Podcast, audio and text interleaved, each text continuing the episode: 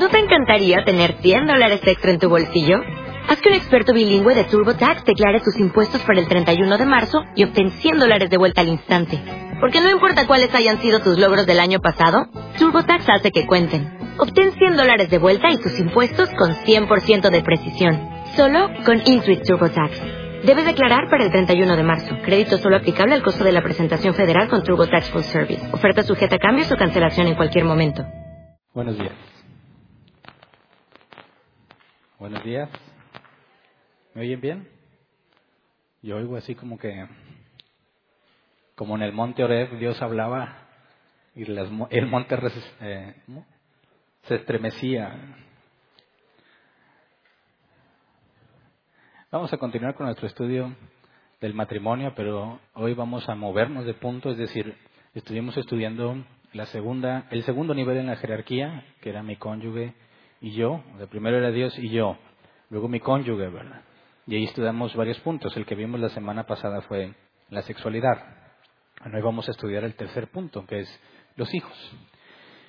Y vamos a partir eh, nuevamente del tema de la jerarquía para poder entender, aunque di una explicación breve de por qué estaba en el tercer nivel, necesitamos entender bien eh, o con más profundidad por qué debe estar en el tercer nivel y los errores que se generan cuando lo cambiamos a otra eh, a otra a otro paso de la jerarquía.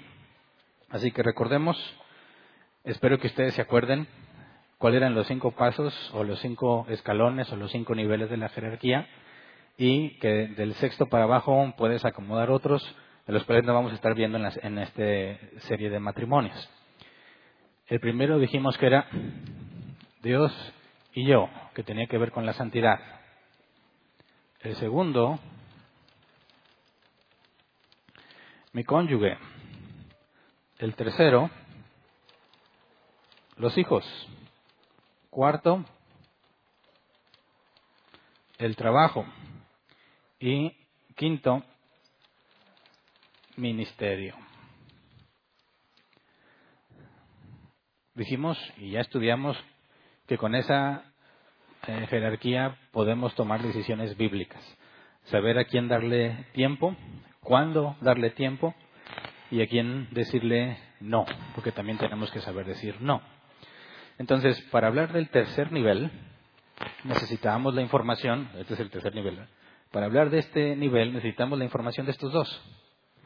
Necesitamos entender la parte de la santidad, la parte de negarte a ti mismo, la parte que vimos ya del cónyuge, que podemos resumirlo en dos grandes cosas, el conocerse y la comunicación, ¿verdad? Y para los hijos, que hay muchísimo que podríamos hablar de los hijos y analizar distintas problemáticas que pueden presentarse con los hijos en distintas edades, yo pensaba que mientras más crecían menos problemas, pero no. Quizás se reducen los problemas, pero son más graves los problemas, o más profundos o más intensos, no sé cómo decirlo. Lo que vamos a ver hoy es una parte, creo yo, la central de lo que es el rol de los padres, de lo que como padres debemos comprender para hacer todo lo que se nos eh, ordena hacer. Y mm, quisiera partir desde lo más básico, considerando que tenemos de muchas edades aquí en la iglesia, desde los que están casados y no tienen hijos, aquellos que tienen hijos pequeños, aquellos que tienen hijos no tan pequeños, aquellos que sus hijos ya están grandes y aquellos que sus hijos ya se fueron. Y tratar de ver un tema por cada caso, pues no vamos a acabar. Así que el objetivo es irnos a la base central de lo que el padre y la madre deben de hacer en cualquier etapa. Obviamente va a haber cambios y ajustes en, las etapas, pero prácticamente esto es lo que debemos hacer en cada una de ellas. Si logramos entender, ¿sí? No se oye.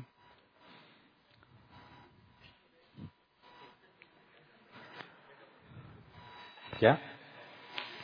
No era Beto, ¿eh? Yo vi cómo lo vieron feo todos.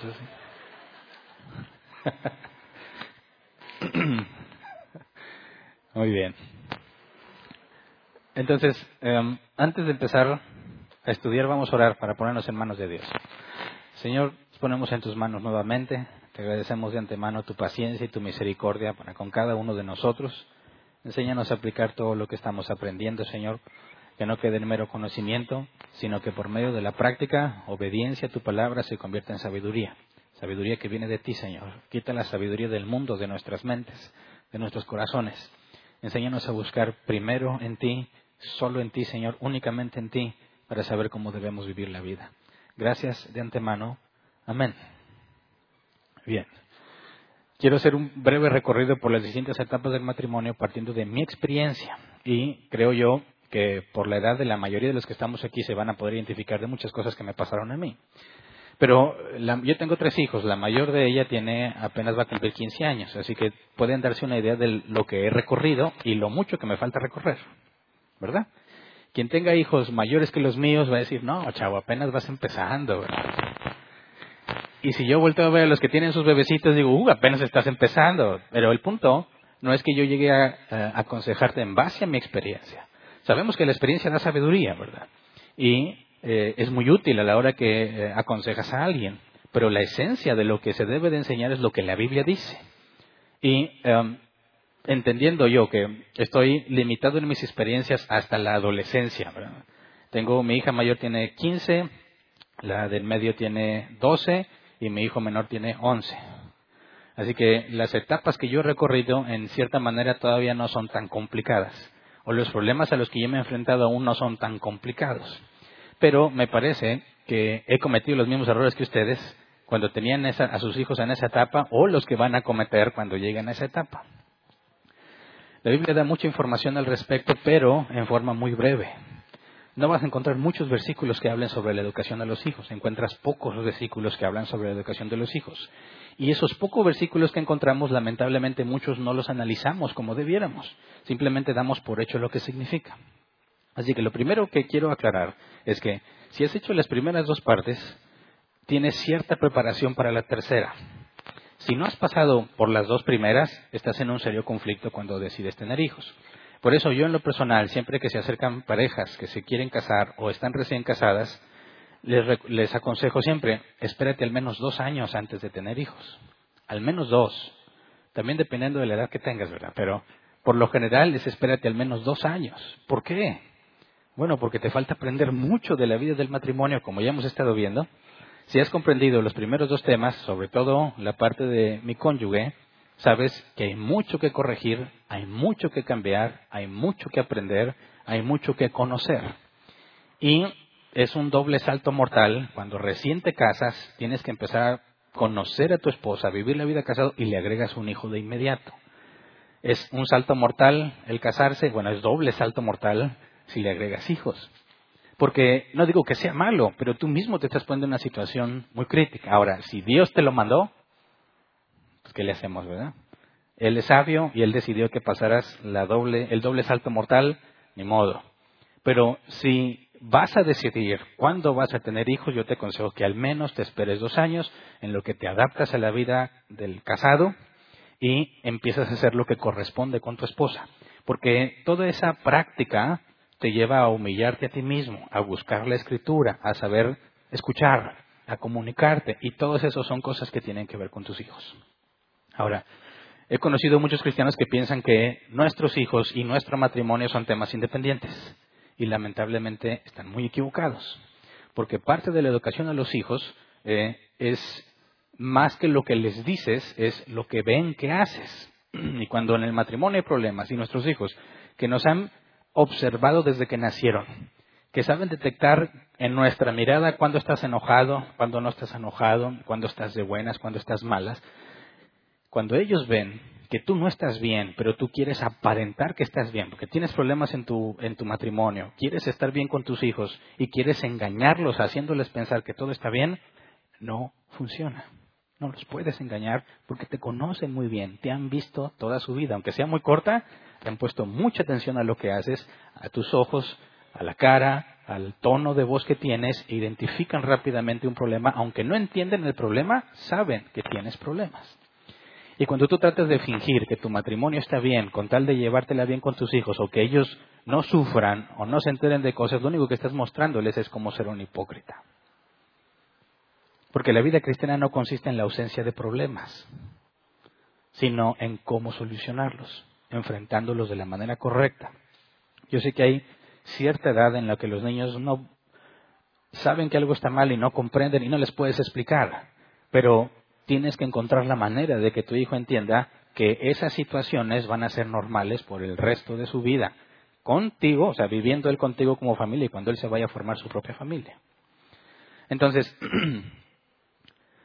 si logramos avanzar en los primeros dos temas, nuestros hijos van a tener una percepción muy, digamos, eh, realista de lo que es la vida eh, en el mundo real. Porque he conocido tristemente muchos niños que han crecido en una burbuja. Y los padres, con buenas intenciones, han tratado de aislarlos de problemas, que no se enteren de nada, que no vayan aquí, que no vayan allá, que no escuchen esto, que no vean eso. Y al principio parece funcionar muy bien, pero es una burbuja eh, muy frágil. Y llegan a cierto punto en el que la burbuja se rompe y se empiezan a dar cuenta que muchas cosas que tú les enseñaste no son como tú se las enseñaste. Quizás no totalmente mal, pero no se ajusta a la realidad. Y la verdad es todo aquello que describe la realidad. Entonces, cuando te das cuenta como hijo que te dijeron cosas que son falsas, tu confianza hacia tus padres disminuye grandemente porque te sabes engañado. Y quieres experimentar cosas que no te dejaron experimentar y quieres ir a vivir cosas que nunca viviste. Y ese proceso lo he visto en muchísimos casos, en muchísimas situaciones, cuando los hijos, que aparentemente eran niños cristianos, dicen, se van al mundo. Entonces hay que pensar qué es lo que pasa y qué es lo que la Biblia dice al respecto, porque todos tenemos la instrucción bíblica de educar a nuestros hijos. El problema es que quizás has cometido el error que yo cometí o te enseñaron como a mí me enseñaron y te creas un concepto eh, no bíblico eh, de la enseñanza hacia los hijos, de la educación a los hijos, que está mezclado entre cosas bíblicas y cosas que no son bíblicas, pero se oye cristiano. Entonces, yo quisiera platicarte brevemente, como te comenté, tengo tres hijos y cuando decidimos, mi esposa y yo, tener a nuestra primera hija, fue después de dos años de casados, por eso te lo aconsejo. Ya habíamos tenido muchos problemas ella y yo y ya nos sentíamos en cierta manera eh, bien adaptados en nuestro matrimonio. Claro que nos faltaba aprender muchísimo más, ¿verdad? pero ya llevamos algo de avance. Dios nos concedió a nuestra primer hija y em, me dijeron, cosa que no entendí cuando me lo dijeron, que cuando tienes hijos, me dijeron el primero es de oro el segundo es de plata, el tercero es de bronce, y así sucesivamente. Llegas hasta fierro macizo, aluminio, plástico. y yo dije, no puede ser, porque yo a todos mis hijos los voy a amar como si fueran de oro. Yo no voy a tener esos niveles. ¿Por qué, ¿Por qué pensaba yo en niveles? Porque el primer lugar le dan oro, el segundo lugar le dan plata y el tercer lugar bronce. Y los demás, pues ya, ¿verdad? Como una competencia X que te dan tu, tu medalla que se despinta y dices, ah, es de oro. No, hombre, te va a dejar verde aquí el cuello cuando lo pongas. Y dije, no puede ser, yo a todos mis hijos los voy a amar como si fueran oro. El problema es que yo estaba pensando en niveles de amor y eso no tiene nada que ver. Yo creo que muchos pasamos por esa etapa. La gran mayoría de los que yo he visto que tienen hijos han pasado por el mismo asunto que yo pasé, que el primer hijo es de oro. ¿Qué significa eso? Bueno, yo me acuerdo que nosotros nos preparamos con toda la anticipación posible, planeamos todo lo que pudimos planear, teníamos todo lo que nosotros sabíamos que se requería para tener un bebé. Piensa, ¿qué cosas necesita un bebé cuando te anticipas antes de que nazca y tener todo lo necesario? Pues empiezas a buscar en Internet, a leer a los que les tocó Internet. Si no vas y preguntas con la mamá, con la abuela, ¿qué se requiere? No, pues es que a los niños les dan muchos cólicos. Entonces búscate un biberón que no dé cólicos. Que el doctor Brown y otros ahí, carísimos, carísimos. Bueno, ¿y cómo los lavas? No le vayas a echar el jabón desde los trastes, tienen que ser esterilizados. Tenías que comprar un recipiente especial que va en el microondas donde esterilizaba los biberones. Cepillos especiales para el recipiente y para la mamila, ¿verdad? Aparte, esos biberones tenían un mecanismo interno que evitaba que el aire fuera ingerido por el bebé y eran tubitos y piecitas que tenías que estar ahí lavando con mucha paciencia. ¿Qué si el portabebé? ¿Qué si el Moisés? O los que no son de México, el Moisés es como una cuna, pues como en la que Moisés habrá sobrevivido cuando lo echaron al río, ¿verdad? Así como de, no sé cómo explicarlo en términos no mexicanos, o sea, ramas secas formando una especie de cuna. Y se usaba antes, no sé si todavía lo usan, pero teníamos, ahí está el Moisés, vámonos. La cuna, es de ley, ¿verdad? El bambineto, a ver quién tenía bambineto. ¿Qué es el bambineto? Los que estén en esos ambientes ya, ya saben que el bambineto no es una cuna, tampoco un Moisés, es una pequeña camita, por decir, extensión de tu cama para que el bebé esté ahí cerca, pero no es la cuna oficial, ¿verdad? El portabebé con todas las reglas de seguridad, ¿verdad? Teléfonos de pediatra, todo listo, excelente para recibir a nuestra hija mayor. Nace nuestra hija mayor y yo me sentía preparado para cualquier contingencia. Todos tenemos teoría de lo que vamos a hacer con nuestros hijos, pero nace nuestra bebé y pues te asombras. Todos pasamos por ese asombro, ¿verdad? Que se parece a ella o se parece a mí. Tiene la cara todavía hinchadilla y no, que se parece a ti, no, que tu abuelo no se parece a nadie, no se le nota porque todavía tiene la cara hinchada, ¿verdad? Hasta que ya pasa el tiempo y se le empieza a quitar la hinchazón, ya empiezas a darle parecido. Te asombras del poder de Dios, ¿verdad? Sus piecitos, sus manitas, todo perfecto pero chiquito. Empieza a crecer, llora, como si lo estuvieran torturando, ¿verdad? Llora de una manera impresionante. Nosotros relacionamos normalmente el llanto al dolor. Y cuando apenas tienes a tu primer bebé, llora y piensas que algo le duele. Entonces encuentras la manera de solucionar su llanto lo más pronto posible. Llora, biberón. ¿Funcionó? Tenía hambre, ¿verdad? Esa es lógica, simple lógica, ¿verdad? Ahora, está llorando, acaba de comer. ¿Qué pasó? Hay que hacerlo eructar.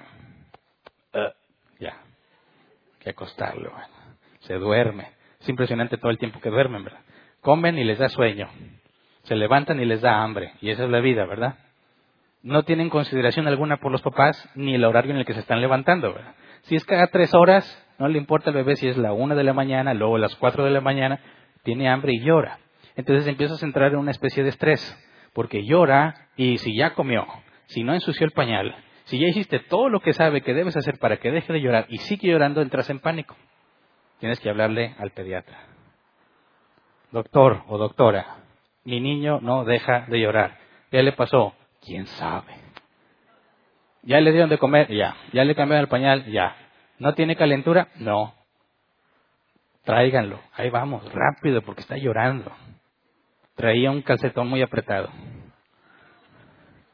Órale, un dineral para la consulta, ¿verdad? Porque, ay, lo trae el calcetín. Sí, dijo, pero tienes que pagar. Órale, ahí va el desembolse. Ah, la calceta. Ya te la sabes, vuelve a llorar, las calcetas. No le encuentras nada, otra vez, doctora, tráemelo. Y hacen un dineral. Eres primerizo, no tienes la más mínima idea, tienes miedo. ¿Por qué tienes miedo? Porque has leído sobre todo lo que puede pasarle a los bebés. Porque parece tan frágil que para bañarlo era un miedo también, ¿verdad? Cargarlo así y está mueve y muévese, ¿verdad? Échale el agua y grita y llora y está frío, está caliente y se me va a caer. Es un proceso, ¿verdad? El punto es que se convierte en el centro de la vida de los dos. Se olvidan de todo lo demás. ¿Y qué dice esta jerarquía? Yo entiendo que un bebé necesita muchas atenciones, pero ahí es donde empezamos a desviarnos del deber ser. Y todo está enfocado en el bebé. Todo. Estornudó a la pediatra. Porque el rotavirus, la influenza. No, deja tú, leíamos que los bebés se podían, se podían morir acostados en su cama de la nada. Imagínate el estrés.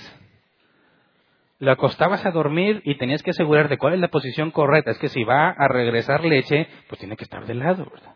Pero cuidado porque se le duerme un brazo. Entonces tienes que acomodar el brazo, o un cojín especial para que tenga el brazo libre. Ahora, como quiera, de repente se morían los bebés. Entonces, un monitor, ¿verdad? Ahí tienes el monitor. ¿eh? Los más avanzados te decían si el corazón latía, ¿verdad? Y evitaban una alarma si se dejaba de latir. Imagínate el estrés de querer dormir pensando que tu bebé se va a morir. Yo me acuerdo que a veces era levantarse más vero que yo. A ver, respira. Sí, respira. Ay. Te ibas a acostar. Te ibas a checar. No se ve que respire. Muévelo. Eh, sí, está, vivo. Pero ya se despertaba. Hay que cargar a dormir. No dormíamos hasta que el bebé se durmiera. No sé cuánto les pasó. Mi hija era buena para desvelarse dos de la mañana y con el ojo pelona. Por más que tú de ru, ru, No funcionaba. Nos desvelábamos porque ella no se dormía. Ahora, el que ha tenido más de un hijo ya empieza a notar ciertos errores, ¿verdad? Porque nosotros estábamos adaptándonos a la vida del bebé en lugar de que el bebé se adapte a la vida de nosotros. Estamos convirtiendo a uno de nuestros hijos en la posición número uno. No haces nada, no vas a ningún lado. ¿Por qué? Porque tengo bebé. Oye, que vamos allá. Hay mucha gente, se va a enfermar. Oye, que vamos allá. No, me tienen las manos bien sucias y lo van a querer agarrar. A ver, ¿vas a agarrar bebé? Ahí va. El antibacterial, ¿verdad? Y si le quieres dar un beso, te dan ganas de echarle en la boca también, ¿verdad? Porque le salían granitos en los cachetitos. No quieres que nadie lo toque. Eso significa que es de oro, ¿verdad? Nadie le puede, no, ni el sol, ni la sombra. Y si tienes los medios, pues le compras todo lo que puedas comprar para asegurarte que tu bebé va a estar bien. Pero prácticamente te olvidas de tu pareja. Y prácticamente te olvidas de las cosas de Dios. Porque llegaban incluso al extremo de que no voy a la iglesia porque el bebé está incomodito. Entonces dejas incluso de empezar a hacer lo que un cristiano debe de hacer por el bien de tu bebé. Pero es un error. Yo sé que los bebés tienen muchas necesidades, pero no puedes cometer el error de convertirlo en la primer prioridad en tu vida. No significa que valga menos tu bebé y que lo tienes que poner en el tercer lugar. No, significa que tu bebé debe recibir todo el conocimiento y la experiencia y la sabiduría que aprendes de los primeros dos. Porque tu bebé tiene que aprender cuál es su lugar en el mundo real. Conforme va creciendo, tiene que estar bien ubicado en su realidad, porque si no, creas una burbuja que se va a reventar. Y el perjudicado principalmente vas a ser tú, porque vas a perder la confianza, vas a perder la credibilidad y ya te vas a quedar sin medios para poder hablarle a tu hijo. Entonces, conforme fuimos teniendo más hijos, después segunda niña Alexa y luego Dael, empiezas a entender con claridad. Sí, el problema no es que nuestra niña mayor, Sabdi, no es que no se quisiera dormir, es que la dejábamos dormir mucho en el día. Es que viene tan bonita que se ve durmiendo. Déjala que duerma. Empiezas a agarrar la experiencia y dices, no, ¿cuál? despierta.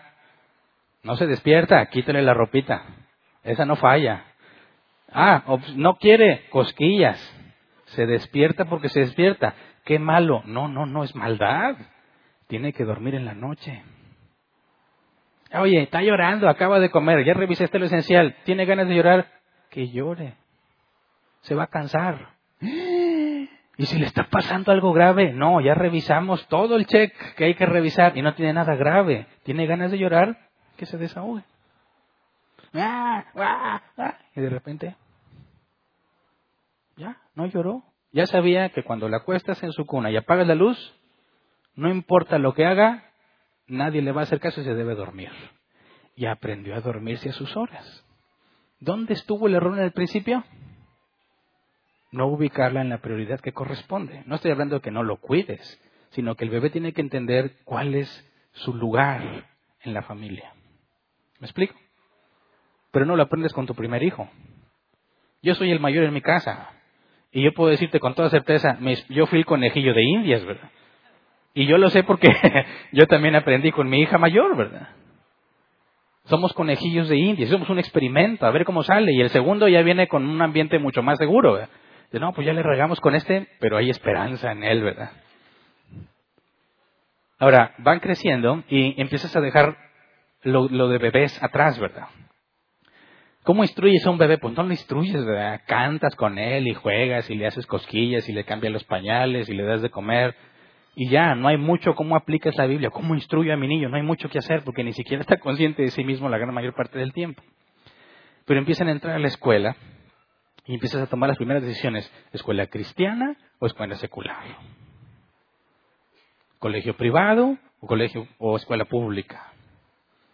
Y pues ahí hay un factor que tiene que ver con el medio económico, ¿verdad? Y tienes que tomar, bueno, ¿voy a dejar que mi hijo crezca en el mundo o lo voy a llevar a un lugar donde hay puros cristianos?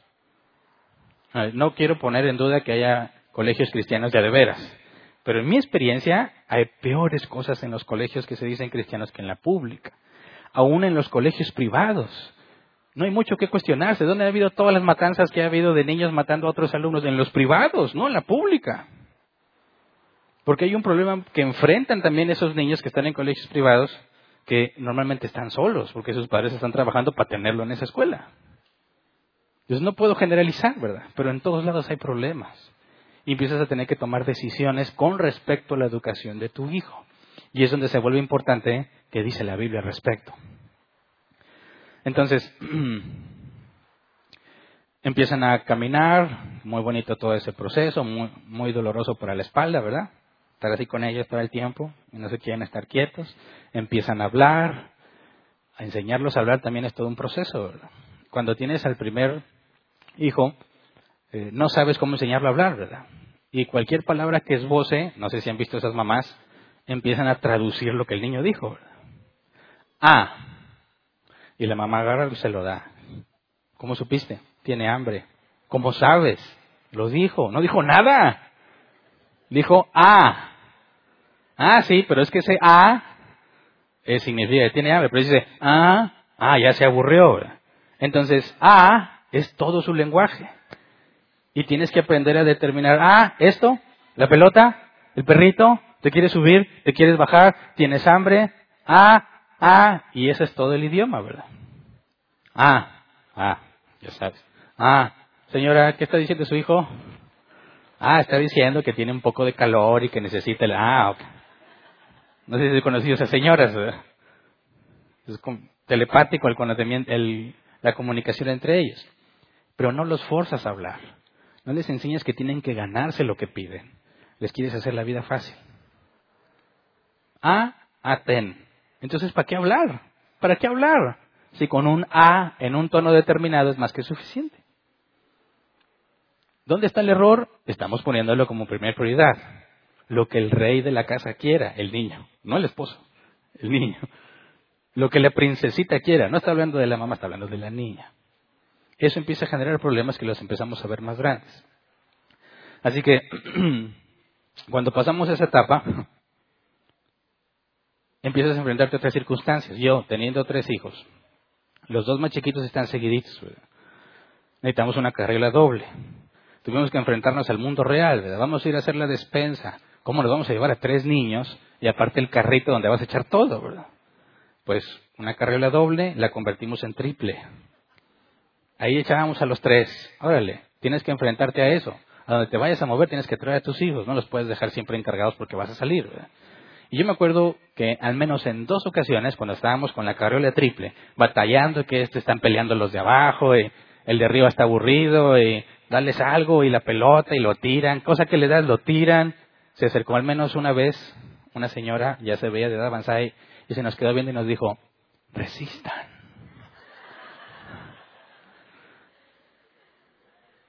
Cuando crezcan, van a dejar de batallar. Resistan, muchachos, resistan. Y tan, tan amolados nos veíamos. También una vez un matrimonio se acercó y nos dijo, resistan. Nos quedamos pensando, realmente, ¿qué es lo que transmitimos cuando estamos en la calle? La gente nos ve y son movidos a decirnos, resistan. Es muy complicado. Pero luego, ya que caminan, hablan y ya entraron al kinder, a la primaria, ahora sí, ya que empiezan a razonar con mayor, mm, de una forma más avanzada, te tienes que topar con lo que la Biblia dice. Tienes, dice Proverbios 22, 6, Reina Valdera 60, instruye al niño en su camino y aun cuando fuere viejo no se apartará de él. Es de los primeros versículos que nos dicen a los padres eh, jóvenes. Tienes que instruir al niño en su camino, al niño, desde chiquito, ¿verdad? Para que cuando fuere viejo no se aparte de él. A mí me enseñaron así. Tienes que enseñarle a tus hijos las cosas de Dios, para que cuando sean grandes no se aparten de Dios. Porque si le enseñas, dice, instruye al niño su camino y aun cuando fuere viejo no se apartará de él. Si le enseño las cosas de Dios, cuando sea viejo no se va a apartar de Dios. Esa es la lógica. Entonces, pues todos están buscando la manera de enseñarle a sus hijos, pues que se aprendan los versículos, que lean la Biblia, que tengan devocionales, o sea, no sé si en donde todas partes que nos escuchen entiende qué es eso, era definir un tiempo, eh, un día en específico o todos los días donde te sientas con tus hijos a estudiar la Biblia, que le llamaban un devocional. Y pues era común que entre los padres cristianos dicen, no, yo tengo mi devocional a tal hora, y, y dices, órale, todos le están echando muchas ganas de enseñarles a sus hijos y todo. No, y aparte el mío está en una escuela cristiana y ahí le enseñan más. Y tú sabes que tienen la edad en que, eh, a ver, dite, el Salmo 23, ya niño. Lleva mi pastor, nada me falta de todo. Ah, sí, es cristiano. Dices que hay niños cristianos, ¿verdad? Otro versículo, Efesios 6:4, dice, y ustedes padres no hagan enojar a sus hijos, sino críenlos según la disciplina e instrucción del Señor. No sé a cuántos les recomendaron ir a la, librería bíblica y comprarse una vara. ¿Alguien vio de esas? No sé si todavía existen, ¿verdad?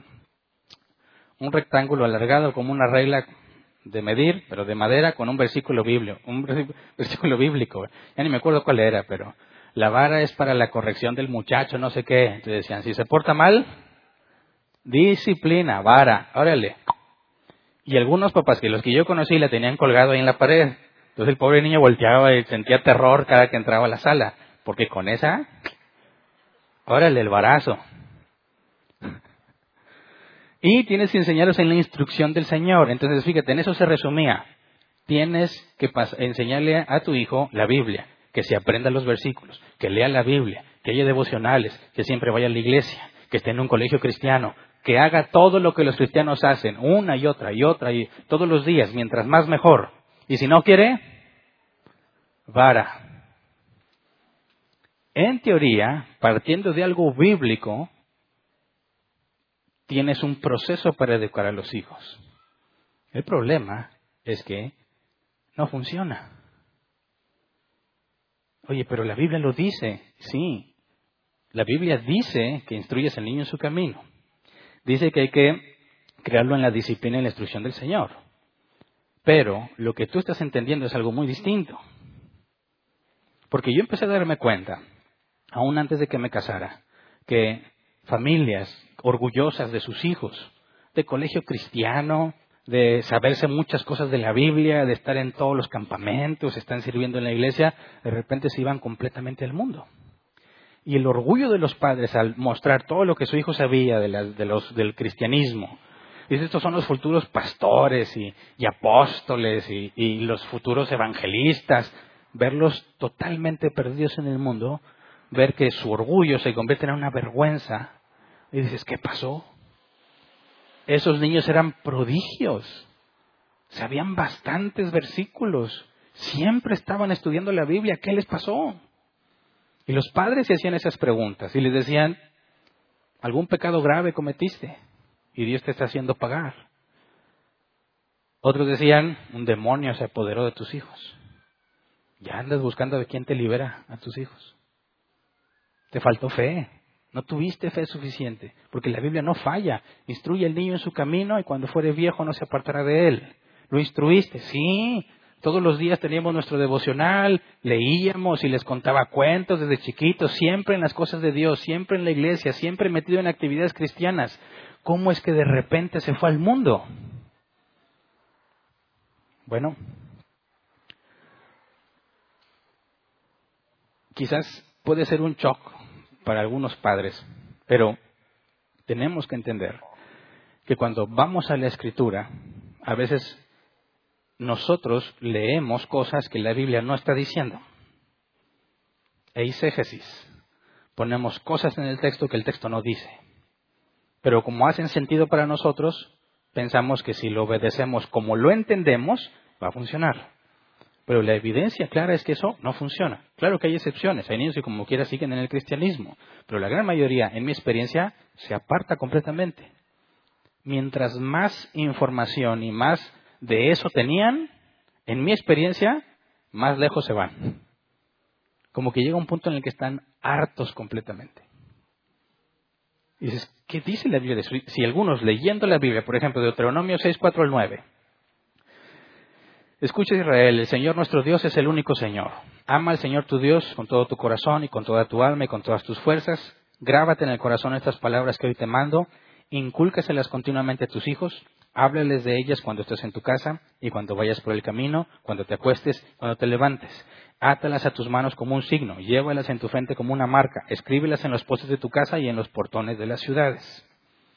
Yo me acuerdo que cuando visitaba familias cristianas, ¿qué es lo que había pegado en la pared siempre? Un chorro de versículos, de donde sea. ¿Y por qué? Aquí dice, Llévalas en tu frente como una marca, escríbelas en las postes de tu casa y en los portones de tus ciudades, donde quiera los querían poner. ¿Y cómo le tienes que enseñar a tus hijos? Pues dice, eh, incúlcaselas continuamente a tus hijos, ¿verdad? O sea, es algo que tienen que estar siempre. Órale, lee, lee la Biblia, memorízate textos, ve a la iglesia, haz esto. ¿Qué tan seguido? Dice, cuando te acuestes, cuando te levantes, cuando vayas por el camino, cuando estés en tu casa. Siempre, siempre, siempre, siempre. Tienes que llenarlos, saturarlos de la palabra. Con eso van a conocer a Dios y no se apartarán del camino de Dios. Y lo que generan y el resultado normalmente es todo lo contrario. ¿Qué fue lo que pasó? ¿Dónde está el problema? ¿Esto es lo que nos está diciendo la Biblia realmente? Si cuando te levantes, cuando estés en tu casa, cuando vayas por el camino y cuando llegues, o sea, siempre, ¿verdad? Me levanto, estoy en la casa. Cuando estoy en la casa, pues tengo que estar en eso. Cuando salga y cuando regrese. O sea, siempre, siempre, siempre, siempre. Y si no quiere, vara. Yo me acuerdo que me preguntaban antes de tener hijos, ¿cómo le voy a hacer si mis hijos no quieren saber nada de eso? ¿Sabes cuál es alguna de las respuestas más comunes que me dieron? Es, ¿cómo que no quieren? ¿Cómo que no van a querer? Son las cosas del Señor, si van a querer. Y ya, ya, pues entonces van a creer. Estás esperando que tus hijos, que nacen en casa cristiana, sean cristianos como tú. Es más, algunos papás son, son más estrictos con sus hijos que con ellos mismos. Ah, pero es para el bien de ellos, ¿verdad? Entonces,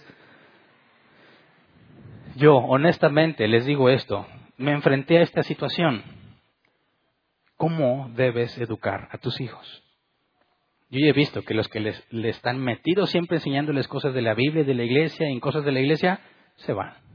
Los que no les dicen nada, se van. ¿Qué haces entonces? ¿Cómo puedes asegurarte que tu hijo conozca a Dios y se mantenga en los caminos de Dios? ¿Cómo le hacemos? Es lo primero. Porque lamentablemente hemos confundido a tal grado la instrucción que debemos darle a nuestros hijos que algunos han, o tratan a sus hijos como mascotas. No estoy hablando de los perrijos. Fíjate bien, si tú vas por la calle y te encuentras a un de esos mini shows callejeros y está un perrito con ropita, parado en dos patitas, ¿verdad? Le ponen la música y ahí está. Y luego que salta la cuerda. Y luego cuando le hace, eh, ladra. ¿Qué piensas del perrito? Tienes dos opciones. Qué bonito perrito, mira tan bonito, sus botitas. Mira cómo baila, qué bonito. O, pobre perrito. ¿Quiénes cuando ven a un perrito así se compadecen del perrito? Casi nadie. Pero deberías de compadecerte de ese perrito. ¿Por qué? Porque ¿sabes qué tuvo que pasar para aprender eso? ¿Cuántos golpes? ¿Cuánto dolor? ¿Cuántos gritos? ¿Cuánta hambre? Porque te verificas y cuando hacen el truco le dan comidita. ¿Cómo le hacen para que esté interesado en esa comidita? Lo tienen que dejar con muchísima, muchísima hambre primero para que esté dispuesto a hacer lo que sea por ese pedacito de comida. Tienen que maltratarlos mucho para que se vean así de bonitos. Y es tristemente lo que muchos padres hacen con sus hijos. Quieren que se pare de patitas y empiece a bailar y la gente diga, ay, mira, qué bonitos niños, mira todo lo que saben de la Biblia, qué buen padre eres, tú sí les enseñas mucho. Parece que lo haces por ellos, pero estás pensando en ti mismo. Y los estás sometiendo a un proceso que ni siquiera ellos quieren pasar, que ni siquiera pidieron pasar. Ahora no me malentiendes, no estoy diciendo que está mal que les quieras enseñar la Biblia. El problema es que no estamos siguiendo el proceso bíblico, porque hemos leído superficialmente estos pasajes que te cité intencionalmente, te los leo por encima y te llevo una interpretación que casi todos aceptan, como yo la acepté en un momento. El problema es que no estamos leyendo bien. no estamos captando la esencia de la educación de los hijos, que empieza desde pequeños, cuando tú ya eras cristiano y sabes. Cuando no eras, el Señor te hace nacer de nuevo y tienes hijos ya crecidos, el proceso es distinto, pero en esencia es lo mismo. Tenemos que comprender las verdades esenciales de la paternidad para saber cómo educar a nuestros hijos. Y es algo que aparentemente va en contra de lo que los cristianos hacen. Porque no parece que lo estés haciendo. ¿Qué, te habla más del concepto de un padre que le enseña a sus hijos? Que los hijos se sepan muchos versículos bíblicos o que no se sepan ninguno. ¿Quién piensas que está haciendo bien su trabajo? ¿El padre del que se sabe muchos versículos o el padre del que no se sabe ninguno? No es difícil decidir. Pues el que se sabe los versículos, ese seguramente es, ahí está, el papá está pasando tiempo con ellos, lo hace bien. Pero eso es un grave error. Es como ver a un niño que saca buenas calificaciones y dice, ah, es muy inteligente. No es cierto. Es cierto. Tiene muy buena memoria. Eso no es lo mismo que inteligente. Y a veces para tener dieces en los exámenes, sufriste mucho para llegar ahí. Qué inteligente, ¿no? Hombre, si supieras todo lo que cuesta poder sacar esas notas. Hay quienes ni se esfuerzan, no, no lo dudo. Pero hay muchos que les costó mucho disciplina, esfuerzo, regaños, castigos para poder hacer eso. Y que digan, oye, tus hijos son muy inteligentes y tú te, te inflas, pero ¿qué le estás haciendo a tu hijo? Mira, primer cosa que tenemos que tener todos muy claro, Romanos 3, 10 al 11. Romanos 3, 10 al 11. Así está escrito, no hay un solo justo, ni siquiera uno. No hay nadie que entienda, nadie que busque a Dios. No hay ni uno, ni tus hijos, ni uno. Gálatas 5:17, Reina Valera 60. Porque el deseo de la carne es contra el espíritu y el del espíritu es contra la carne. Y estos se oponen entre sí para que no hagáis lo que quisierais. La carne es opuesta al espíritu. Entonces, bíblicamente hablando, ningún hombre, desde el momento en que nace, ninguno es justo. Hay excepciones, como Juan el Bautista que fue declarado justo desde el vientre de su madre. Pero hablando en lo normal, nuestros niños desde bebés son personas no regeneradas, cuya carne es opuesta a las cosas de Dios. No conocen a Dios, no quieren saber de Dios, no buscan a Dios, no entienden las cosas de Dios. Tus hijos son incrédulos. El hecho de que hayan nacido en un hogar cristiano no los hace cristianos. ¿Me explico? Así que lo natural es que no les interese hacer lo que Dios dice. ¿Por qué? Porque no tienen el Espíritu Santo. ¿Me explico? Entonces, ¿tú crees que saturándolos de Biblia los vas a convertir? Pon esta analogía. Tienes una persona que no entiende de Dios, no sabe nada de Dios, no tiene ningún concepto de que esté pecando ni haciendo nada malo. Dices, quiero que tú te conviertas a Dios. Así que te llevo a la fuerza a la iglesia. Te pongo a que te memorices todos los versículos que yo quiera que leas y me voy a sentar contigo a enseñarte la Biblia y te lo tienes que aprender porque así vas a seguir al Señor. ¿Te parece racional? ¿Te parece bíblico? Sin embargo, eso es lo que muchos padres hacen con sus hijos. Ahora, tampoco estoy diciendo que no hagas nada. El punto es que cuando tú lees Deuteronomio y dice, incúlcaselas cuando estés en la casa, cuando te levantes, cuando salgas y cuando regreses, algunos dicen, pues órale, Biblia, Biblia, Biblia. No, estás hablando de niños, seres humanos no regenerados. Y en ningún momento se nos dice que tratemos al no regenerado como algo que tenemos que convertir. Nunca. Tú no puedes hacer la obra que solo el Espíritu Santo puede hacer. Claro que todos queremos sentir y saber que nuestros hijos son de Dios, regenerados, nacidos de nuevo. Pero tú no puedes hacer que eso pase. Esa es una obra que solo Dios hace. Si no naces de nuevo, no puedes entrar al reino de los cielos, fue lo que Jesús le dijo a Nicodemo, y tú no puedes hacer que tus hijos nazcan de nuevo. Así que esta simple verdad debe de cambiar totalmente la perspectiva del rol como padres. Porque no puedes asumir que tus hijos quieren saber de Dios. No puedes asumir que ellos tienen ganas de estudiar la Biblia. No puedes, porque la Biblia dice que es lo opuesto. Sin embargo, Dios te ha dicho, aquí está, instruyelos en el conocimiento del Señor. Ahora, ¿cómo le enseñas de Dios a alguien que no tiene el Espíritu Santo? ¿Cómo le hacemos? Fíjate lo difícil de la tarea. No te está pidiendo que conviertas a tus hijos, porque es imposible. Te está diciendo que le enseñes a personas no regeneradas quién es Dios, cómo hace las cosas Dios, cómo es la disciplina de Dios y cuáles son las instrucciones del Señor. ¿Cómo haces eso? Es lo más complicado, es lo más difícil. Te aseguro que no van a estar simplemente interesados, no se van a interesar simplemente en las cosas de Dios porque los obligas a estudiar. Eso explica por qué muchos cuando tienen la primera oportunidad se libran de todo eso. Algunos hasta que llegan a la preparatoria o a la universidad, cuando ya no los pueden tener en su burbuja, es cuando buscan huir. ¿Por qué? Porque realmente nunca fueron ellos los que desearon eso, fue algo que les diste a fuerza. Por eso es que hay muchísimos problemas entre los hijos que se esperan que sean cristianos. Ahora, peor, cuando tú tienes un cargo en la iglesia, toda la iglesia espera que tus hijos sean los más cristianos del mundo. Y ese es otro grave error, porque son niños como cualquier otro, como cualquier otro no regenerado. No hay nada especial, no hay nada diferente. Algunos van a decir, no, la Biblia dice que mis hijos son santos. Primera de Corintios 7:14. Porque el esposo no creyente ha sido santificado por la unión con su esposa y la esposa no creyente ha sido santificada por la unión con su esposo creyente. Si así no fuera, sus hijos serían impuros, mientras que de hecho son santos. Sí, tus hijos si al menos uno de los padres es cristiano, hijo de Dios, sus hijos son santos, pero eso no significa que son salvos. La palabra santos en griego, agios, puesto aparte. Tus hijos son distintos a todos los demás. ¿Por qué? No porque son tuyos, sino porque si al menos uno de los padres es cristiano, va a recibir instrucción cristiana que ningún otro niño recibe. Pero eso no significa que son salvos, si no estarías contradiciendo directamente a Jesús, que dice que a menos que nazcas de nuevo, no puedes entrar al reino de los cielos.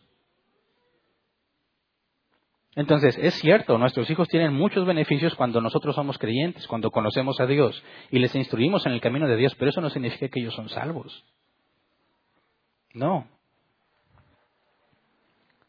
Entonces, el primer problema que tienes es que hay padres pensando que sus hijos son cristianos y quieren tratarlos como cristianos y esperan que se comporten como cristianos. Y si no se comportan como ellos esperan, los disciplinan.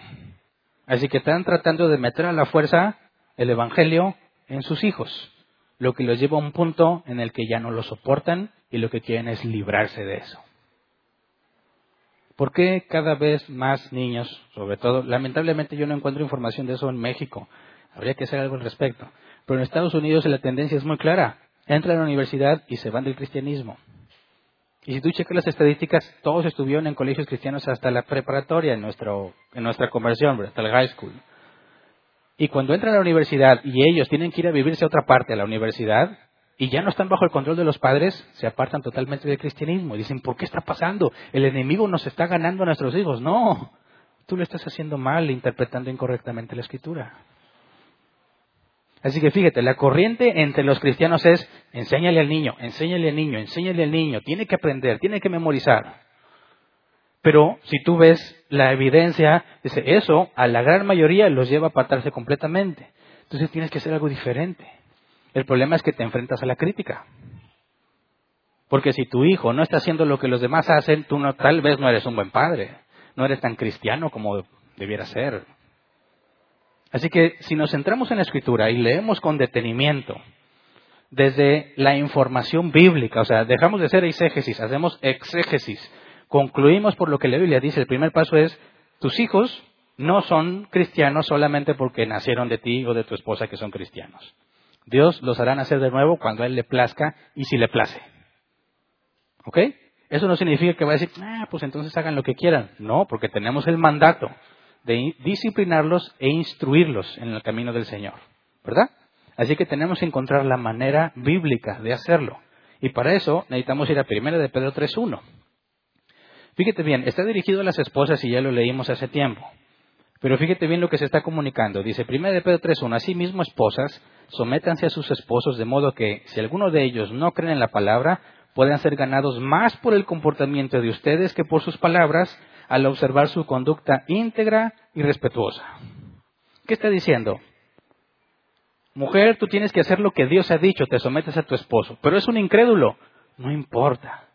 Tú haz lo que te corresponde, porque quizás cuando tu marido incrédulo que piensa que no hay un Dios o no quiere nada con Dios, vea cómo eres tú, dice tu conducta íntegra y respetuosa.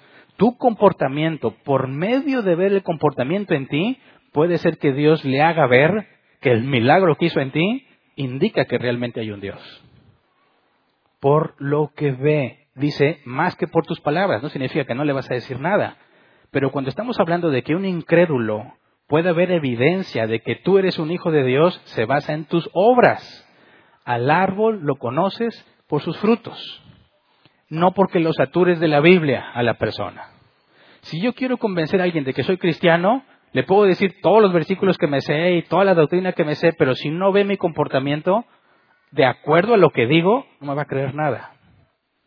Pero puede ser que no le haya dicho nada de lo que sé ni del Evangelio, pero ve un comportamiento distinto, como con Pedro, negando a Jesús. Oye, ¿tú eres de los de él? No.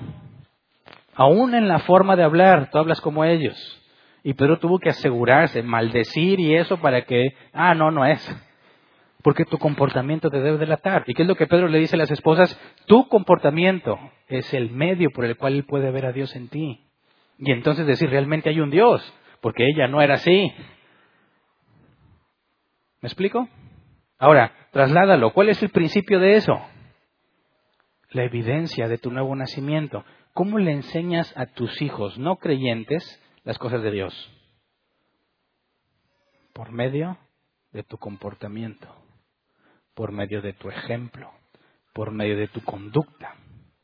Así que fíjate bien, el enfoque principal no está en saturar a tus hijos, sino en entender bien la Biblia tú, en vivir como la Biblia dice. Y estos dos son los que más se notan en cualquier familia, que ellos ven. Tu relación con Dios y tu relación con tu esposo o con tu esposa es lo que tus hijos van a ver todos los días. Y de nada sirve que vengas y cantes y digas que sabes si eso no lo ven en tu casa. Empiezan a crecer, sí, mi papá es un hipócrita.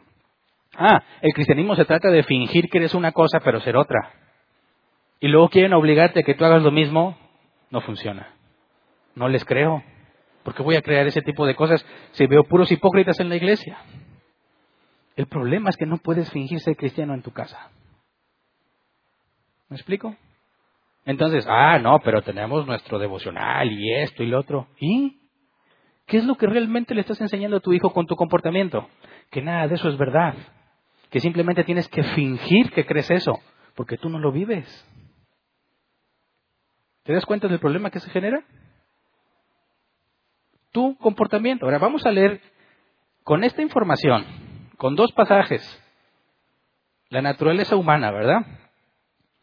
No hay bueno ni uno y nuestra naturaleza es opuesta a Dios. Ok, ahí tienes una base fundamental. Estás lidiando con niños no nacidos de nuevo. Segundo, es tu ejemplo. Quizás por medio de tu comportamiento, ellos van a poder percibir quién es Dios. Muchas veces les va a tomar tiempo darse cuenta que hay en la calle y que hay en su casa. Conforme tú vas creciendo, piensas que lo que tienes en tu casa todos lo tienen, ¿verdad? hasta que empiezas a conocer las familias de otros y dices, ah, caray. No, pues entonces yo pensé que estaba muy mal, ¿verdad? Pero ya cuando veo las familias de otros que no conocen a Dios y veo mi familia cristiana, tienes que decir, hay una enorme diferencia. El problema es cuando dicen, es lo mismo. ¿De qué te sirvió todo lo que le hayas querido decir y mandar a los campamentos y a todo lo que quieras? De nada, tú mismo lo echas por la borda. Ahora, con esa información, Analicemos los pasajes que te leí superficialmente, empezando por Efesios 6.4.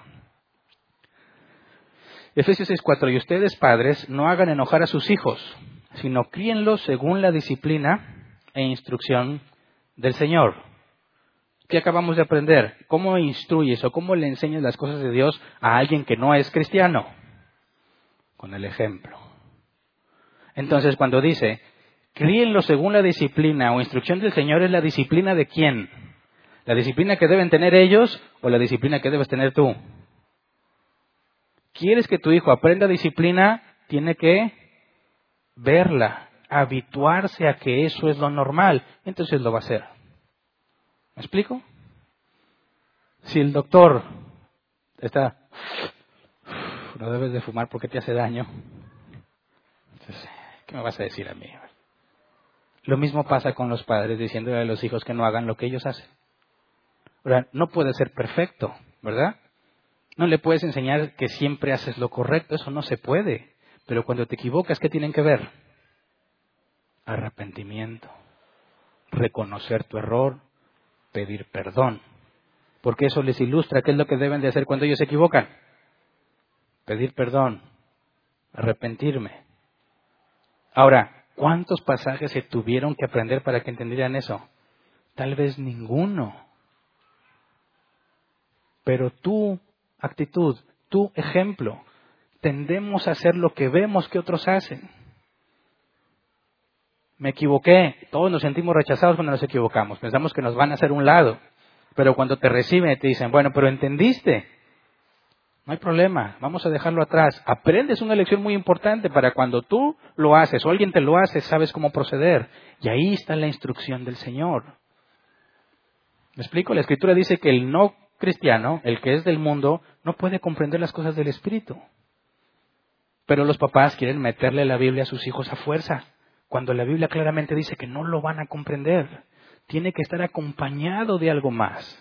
Cuando tú le dices, mira, esto que sucedió, esto que hice, esto que alguien hizo, es lo que la Biblia enseña, estás dándole mucho más información que tratando de meterle la Biblia a fuerza. ¿Me explico?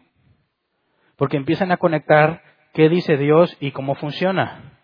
Y eso se vuelve algo comprensible por medio del ejemplo, aunque no sea tuyo. Empiezas a mostrarles cómo funciona el mundo desde una perspectiva cristiana.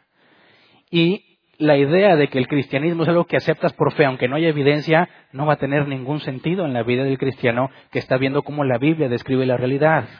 Y cómo cuando tú haces lo que la Biblia dice, cambia esa realidad deja de ser una creencia y se vuelve una forma de vivir. ¿Me explico? Cuando Jesús le dijo a sus discípulos, síganme, ¿cuántos cursos les dio? ¿Qué hizo con ellos? Les dijo, a ver, van a ser mis discípulos, tienen que pasar por el primero, segundo y tercer nivel. Y si pasan, entonces ya me siguen. No, ¿qué hizo? Sígueme. Y los metía en problemas serios, ¿verdad? Y dejaba que se equivocaran. Y los regañaba pero conforme iban aprendiendo. Fíjate bien eso. Se enfrentan a una situación y Jesús les cuestiona y les hace preguntas y les enseña. Una situación pública, pasó algo, luego Jesús se los toma aparte y les dice, ¿entendieron lo que pasó? O ellos decían, no entendimos la parábola, se los voy a explicar a ustedes. Esto significa así y así y así, pero después de la experiencia, no antes. ¿Se entiende? Ese es el ejemplo de discipulado Jesús y sus discípulos. Ahora, ¿qué nos está diciendo la Biblia a nosotros? Deuteronomio 6, 4 al 9. Escucha Israel, el Señor nuestro Dios es el único Señor. Ama al Señor tu Dios con todo tu corazón y con toda tu alma y con todas tus fuerzas. Grábate en el corazón estas palabras que hoy te mando. Incúlcaselas continuamente a tus hijos, háblales de ellas cuando estén, cuando estés en tu casa y cuando vayas por el camino, cuando te acuestes y cuando te levantes átalas a tus manos como un signo, llévalas en tu frente como una marca, escríbelas en los postes de tu casa y en los portones de tus ciudades. Piensa bien, ¿aquí significa que siempre le tienes que estar dando Biblia a tus hijos? No. Primero, tú debes de esforzarte porque el Señor tu Dios sea amado, o sea, que tú lo ames con todo tu corazón, con toda tu alma, con todas tus fuerzas. Tú primero, ¿verdad? Y luego dice, Grábate en el corazón estas palabras que hoy te mando. La palabra corazón, el hebreo lev, mente, hombre interior. Tú tienes que empaparte del conocimiento y el entendimiento bíblico. Fíjate bien, lo primero, amo a Dios con todo lo que tengo. Lo segundo, tengo que grabarme en el corazón, tengo que comprender bien la doctrina bíblica. Lo tercero, incúlcaselas continuamente a tus hijos. Háblales de ellas cuando estés en tu casa, cuando vayas por el camino, cuando te acuestes y cuando te levantes. Fíjate bien, ¿cómo le haces para enseñarle en esos momentos del día? Tienes que estar con ellos. Tienes que convivir con ellos. Tienes que hacer las cosas junto con ellos. Y en los momentos en los que van viviendo juntos, vas instruyendo las cosas que van pasando, las cosas que va comprendiendo, los problemas que va enfrentando, le estás enseñando, porque tú amas a Dios, estás empapado del conocimiento bíblico y estás esperando la oportunidad. Se presenta algo y les enseñas, esto es lo que el mundo hace, esto es lo que la Biblia dice. Me enfrenté a esta situación, te tienen que ver a ti reaccionar correctamente aunque te hayas equivocado. Si te equivocaste, bueno, ¿cómo lo arreglamos? Si lo hiciste bien, ¿cómo es que lo hiciste bien? Y que la Biblia dice que así debe de ser. No hay nada que indique que tienes que estar, órale, apréndelo y memorícelo. No dudo que puede haber beneficio en eso, pero eso, ese proceso no lo estás tomando de la escritura. ¿Cómo vas a instruirles cuando estés en la casa, cuando sales en el camino, si nunca estás con ellos?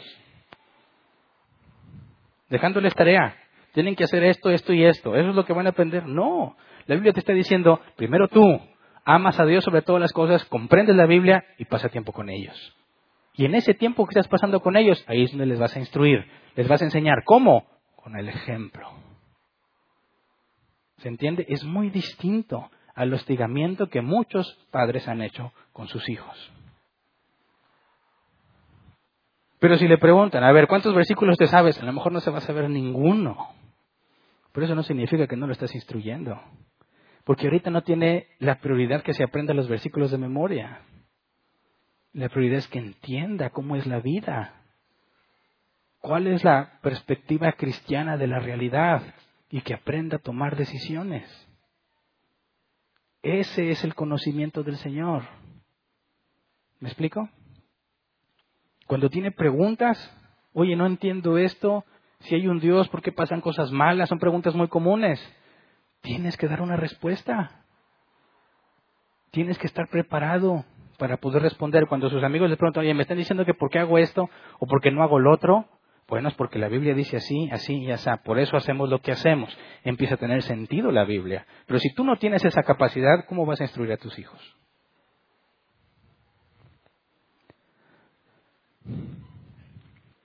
Y luego dice, versículo 8, átalas a tus manos como un signo, llévalas en tu frente como una marca, escríbelas en los postes de tu casa y en los portones de tus ciudades. ¿Qué significa? Siempre tienes que tener presente la escritura. Siempre, siempre. Tú primero. Y cuando ellos ven lo que tú haces, van a tender a imitarte.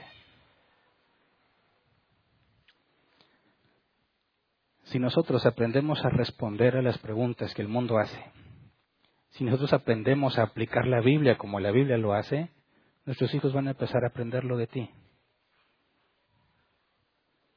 ¿Me explico? Y entonces, claro que sí, habrá un día en el que ellos mismos, si Dios lo permite, van a querer saber más. Van a querer aprenderse la Biblia, pero es algo que tiene que nacerles a ellos. ¿Cuántas veces Dios te ha obligado a aprenderte un versículo? Dime. ¿Cuántas veces te he dicho, eh, aquí, esto es lo que tienes que hacer y si no te voy a castigar? ¿Cuándo? Claro que en muchas cosas de disciplina y de hábitos eso es necesario, pero en ningún lado en la escritura dice que eso debe ser así. Necesitamos que nuestros hijos entiendan que la Biblia no es como un cuento de hadas. No es algo que se cree simplemente. Es algo que describe fielmente la realidad. Y por eso es que vivimos la vida cristiana. La, conoceréis la verdad. ¿Qué es la verdad? Aquello que describe la realidad. Si el Evangelio es verdad, tenemos que ver el mundo desde la perspectiva bíblica y encontrarle un sentido. Porque hay sufrimiento en el mundo. Léete Génesis 1 al 3. ¿Por qué le pasan cosas malas a la gente buena? Léete Romanos 3, no hay gente buena.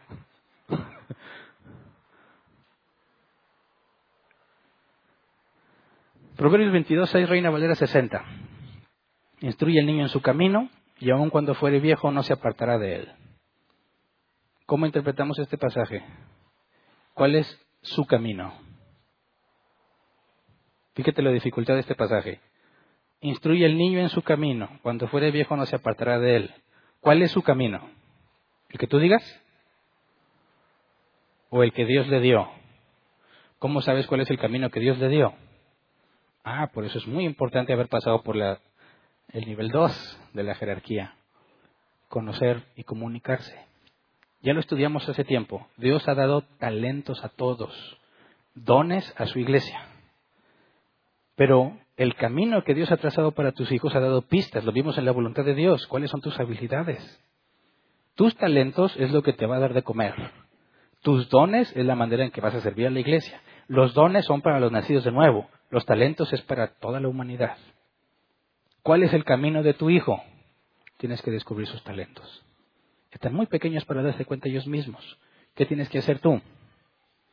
Observar, pasar tiempo con ellos, hablar con ellos, escuchar. ¿Qué hace que le sale bien y lo hace bien? ¿Qué hace que es destacado en eso que hace? Eso es un síntoma, es una señal muy importante del camino que puede estar siguiendo. Entonces, instruye al niño en su camino, no es decir, tú tienes que hacer esto, esto y esto porque yo digo que eso es lo mejor. Hay partes que él no va a poder decidir, pero está enfocado en que tú encuentres el camino que Dios demostró y necesitas pasar tiempo con ellos.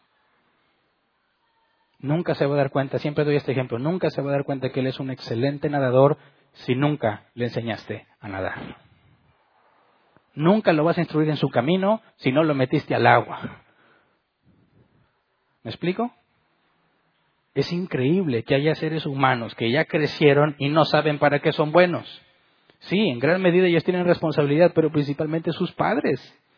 Porque en la edad en la que ellos tienen que descubrir, no estuvo alguien con ellos ayudándolos a experimentar cosas, a detectar en qué son buenos, en qué son malos. Puedes decirle, mira, por más que te guste esto, eso no es para ti, no hay evidencia de que lo hagas bien, vamos a buscar otra cosa.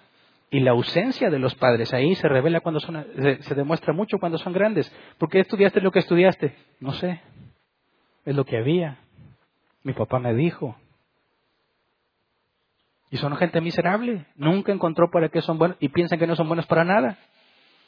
Porque hubo una terrible ausencia o ignorancia de parte de los padres. Instruye al niño en su camino, indica que tienes que conocer a tu hijo. Y si tienes más de uno, cada niño es diferente, con distintos talentos, que tú tienes que encontrar. ¿Me explico? ¿Quién batalló para escoger qué carrera iba a estudiar y por qué? Cuando no tienes claro en qué, es, en qué eres bueno y qué es lo que te gusta, no sabes qué escoger. Te da igual. No, pues quiero meterme en una carrera en la que no hay trabajo, pero ellos quieren meterse ahí. Ahora, ponle que no haya trabajo, pero si tú eres sobresaliente en eso, para ti sí va a haber. La dificultad de escoger una carrera se basa en que no sabes para qué eres bueno. Pero si lo tienes claro, nomás dime qué carreras hago lo que yo quiero hacer esta me gusta más, vámonos, tienes claro, es una decisión sencilla. ¿Cuántos muchachos batallan porque no saben qué estudiar? ¿Por qué no saben qué estudiar? Porque nunca encontraron para qué eran buenos. ¿Por qué no lo hicieron? Por la ausencia o la ignorancia de sus padres. ¿Se entiende? Por último, Proverbios 25. Como aguas profundas es el consejo en el corazón del hombre. Reina Valera 60. No, sí, Reina Valera 60. Como aguas profundas es el consejo en el corazón del hombre, mas el hombre entendido lo alcanzará. Fíjate bien lo que significa eso. Si tú sabes comunicarte con tus hijos y escucharlos, vas a entender este pasaje. Fíjate lo difícil. Si para uno ya grande es difícil expresar lo que uno siente, imagínate para alguien más chico. ¿Cómo se siente y qué piensa? A veces es un misterio para ellos mismos. ¿Cómo le haces para entenderlo y poder ayudarle? Dice el hombre entendido lo alcanzará. Aguas profundas. Hay que escarbar y escarbar y preguntar y platicar y convivir y conocer hasta que empiezas a comprender cómo razona, qué cosas le gusta, qué es lo que puede estar pensando y entonces obtienes información para instruirlo en su camino.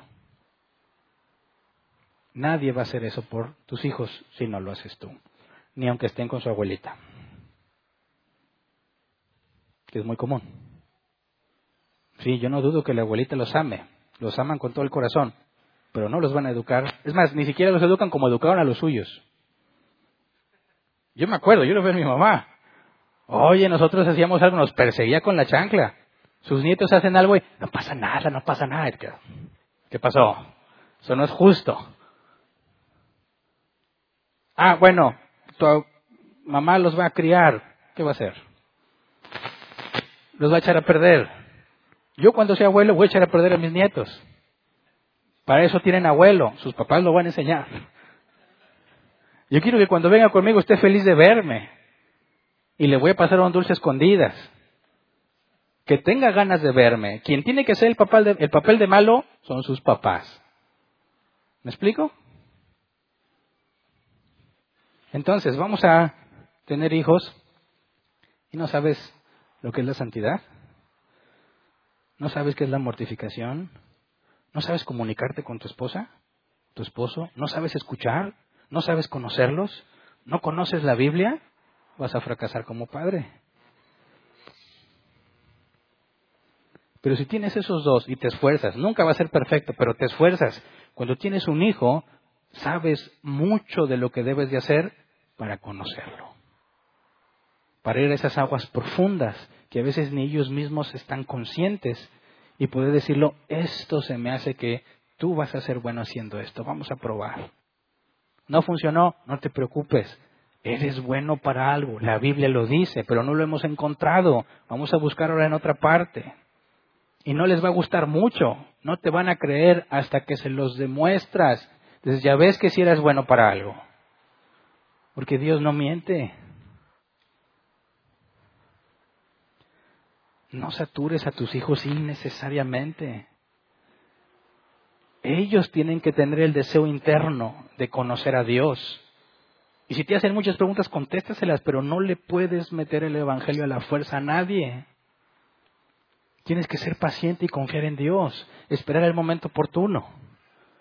Podrás forzarlos todos los días a una clase de Biblia y no le va a servir tanto como cuando en medio del problema le aconsejes a resolverlo según la Biblia y vea cómo la Biblia describe la realidad. Y ese problema va a ser mucho más importante y mucho más útil que seis meses de una sesión obligada a estarte escuchando leer la Biblia. Porque eso es lo que Dios hace con nosotros. ¿Cómo nos enseña? Permitiendo los problemas. ¿Cómo nos hace madurar? Muchas veces con el dolor y el sufrimiento. ¿Verdad? Entonces, ¿qué estás haciendo con tus hijos? No se sabe ningún versículo. ¿Y qué? Yo tampoco me sé muchos versículos. Eso no me va a hacer mi vida mejor solamente porque me lo sé entenderlos. Eso es la base. Comprender cómo se aplica es importantísimo. Ay, pero ¿qué dice Romanos 3:24? No tengo la más mínima idea hasta que lea mi Biblia. Pero eso no me va a resolver el problema. Pero si me dices el versículo, ah, te puedo hacer el ejercicio de interpretarlo y hallar una aplicación, que eso es lo importante. Eso es lo que deberíamos esperar de nuestros hijos.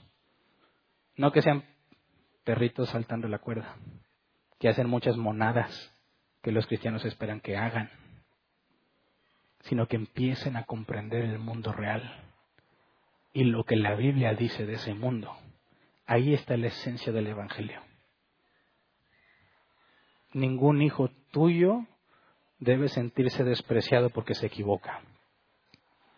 Porque la Biblia dice que en Cristo no hay condenación tiene que entender que está mal lo que hizo, pero que nunca será despreciado por lo que hizo, porque Dios ha prometido salvarme y eso es lo que tengo que comunicarle a mis hijos. ¿Por qué es tan difícil comprender la predestinación para los cristianos? Porque ellos mismos ni siquiera tuvieron seguridad con sus padres de que si se equivocan los iban a seguir amando, o iban a seguir amándolos. Si me equivoco me regañan y me desprecian, y si yo peco Dios me va a despreciar. No, nos equivocamos todos, todos, como padres y como hijos. Pero eso es parte de la confianza que tenemos en Dios, que a pesar de esos errores, Él es fiel. Sí, nos enojamos como papás y regañamos a nuestros hijos, es parte de. También hay muchos pasajes bíblicos donde Dios les dice muchas, todas sus verdades a los israelitas. Pero luego la reconciliación. Piensa bien. ¿Estás instruyendo a tus hijos bíblicamente o quieres saturarlos innecesariamente? ¿Llevarlos por la vida en una burbuja de cristal que un día se va a romper y no vas a estar necesariamente ahí para explicarle cuál es la vida real? Porque todo el tiempo en el que debió aprender sobre la vida, decidiste ocultarlo, pintarlo todo de rosa y colores bonitos, diciéndole que el mundo es un lugar feliz y cuando esa burbuja se quiebre, te va a odiar por decirle mentiras.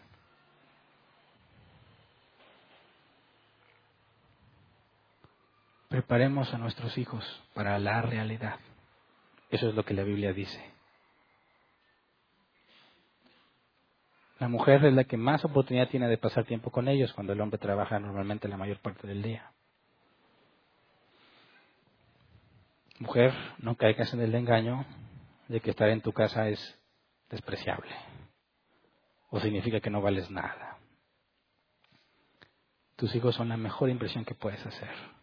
Y mi carrera, inviértela en tus hijos. No siempre van a querer escucharte. No siempre los vas a tener ahí para oírte. No siempre los vas a poder obligar a hacer algo. Ahora puedes, aprovecha. Sé sabia. Ahí está la sabiduría. Ahí está la instrucción bíblica. ¿Por qué se van los chavos? ¿Por qué se van los jóvenes si parecían tan cristianos? Porque nunca les enseñaron el Evangelio. Los obligaron a aprenderse un montón de escritos que ni entienden. Pero nunca fueron nacidos de nuevo. No trates de saber si tus hijos son nacidos de nuevo ya. Eso Dios lo mostrará con eh, suficiente claridad. Tú cumple con tu tarea. ¿Cómo le enseñas a tu hijo?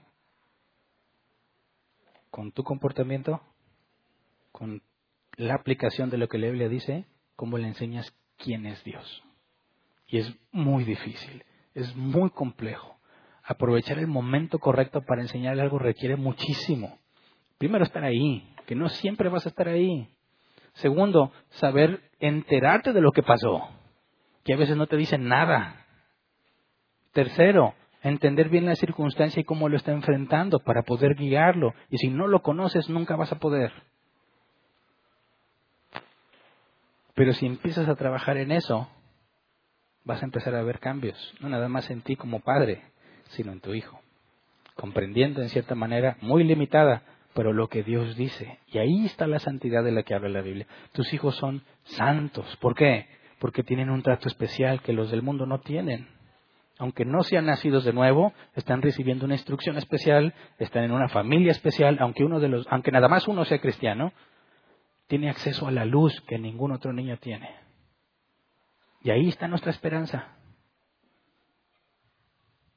Todos quisiéramos saber que nuestros hijos sean grandes hombres de Dios, grandes mujeres de Dios, pero eso no va a suceder como un milagro, es un proceso. Dios dijo que había escogido a Abraham porque él le iba a enseñar a su descendencia. Y nos eligió tomando en cuenta también a nuestros hijos, que nosotros le tenemos que enseñar. Entonces, papás, has, haciendo, has estado haciendo todo mal. Eso no significa que tus hijos van a estar condenados por tus errores porque aún en nuestros errores confiamos en que Dios es soberano. Y si me equivoqué con mi hijo, no cabe duda que Dios permitió que me equivocara, es lo que él consideró mejor. ¿Para qué? ¿Para que tenga una imagen distorsionada de mí? No, para que vea lo que es el arrepentimiento, para que vea cómo se arregla el conflicto, para que vea cómo debes de humillarte ante la persona que ofendiste, para que vea que se debe reconocer que nos equivocamos, para que vea cómo se restaura una relación. Dios no trata de exhibirte, quiere que le demuestres cómo Dios restaura. Así que aún en nuestros errores confiamos en Él. Aún en nuestros tropiezos confiamos en Él que no hubiera pasado, mis hijos no lo hubieran visto si Él no lo hubiese querido así. Sigo siendo yo responsable de mi error, pero ahora tengo que mostrar qué pasa en esos casos para que vea, sí, papá se equivocó, estaba muy lejos de ser perfecto, pero Dios siempre lo levantó. Dios nunca lo abandonó. Dios siempre le dio otra oportunidad y por eso está ahí. Fíjate bien, no decir, mi papá es el mejor, él es muy él es un verdadero siervo de Dios. No, no, no, no, no.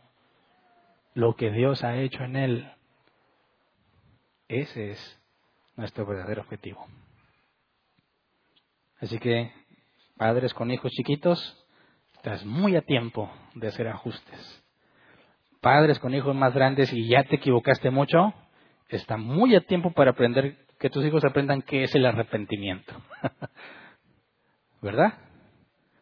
padres de hijos que ya se fueron, no te queda más que aprovechar el momento oportuno para hablarles del Evangelio si es que no lo siguen y buscar sincerarte con ellos y pedirles perdón por tus errores, porque quizás nunca lo hiciste. Si ellos ya se fueron de tu casa, van a entender con muchísima más claridad tus problemas, tus errores, tus decisiones, porque han de estar viviendo algo similar. La enorme sabiduría de Dios al dejarnos tener hijos sin estar preparados. Empiezas a entender a tus padres, empiezas a comprender más a Dios y empiezas a madurar. Así que vamos a ponernos de pie y vamos a orar. Herencia de Jehová son los hijos, dice la Biblia. Y hay algunos padres que dicen, no, no le veo la bendición a esto. Puros problemas. Sí.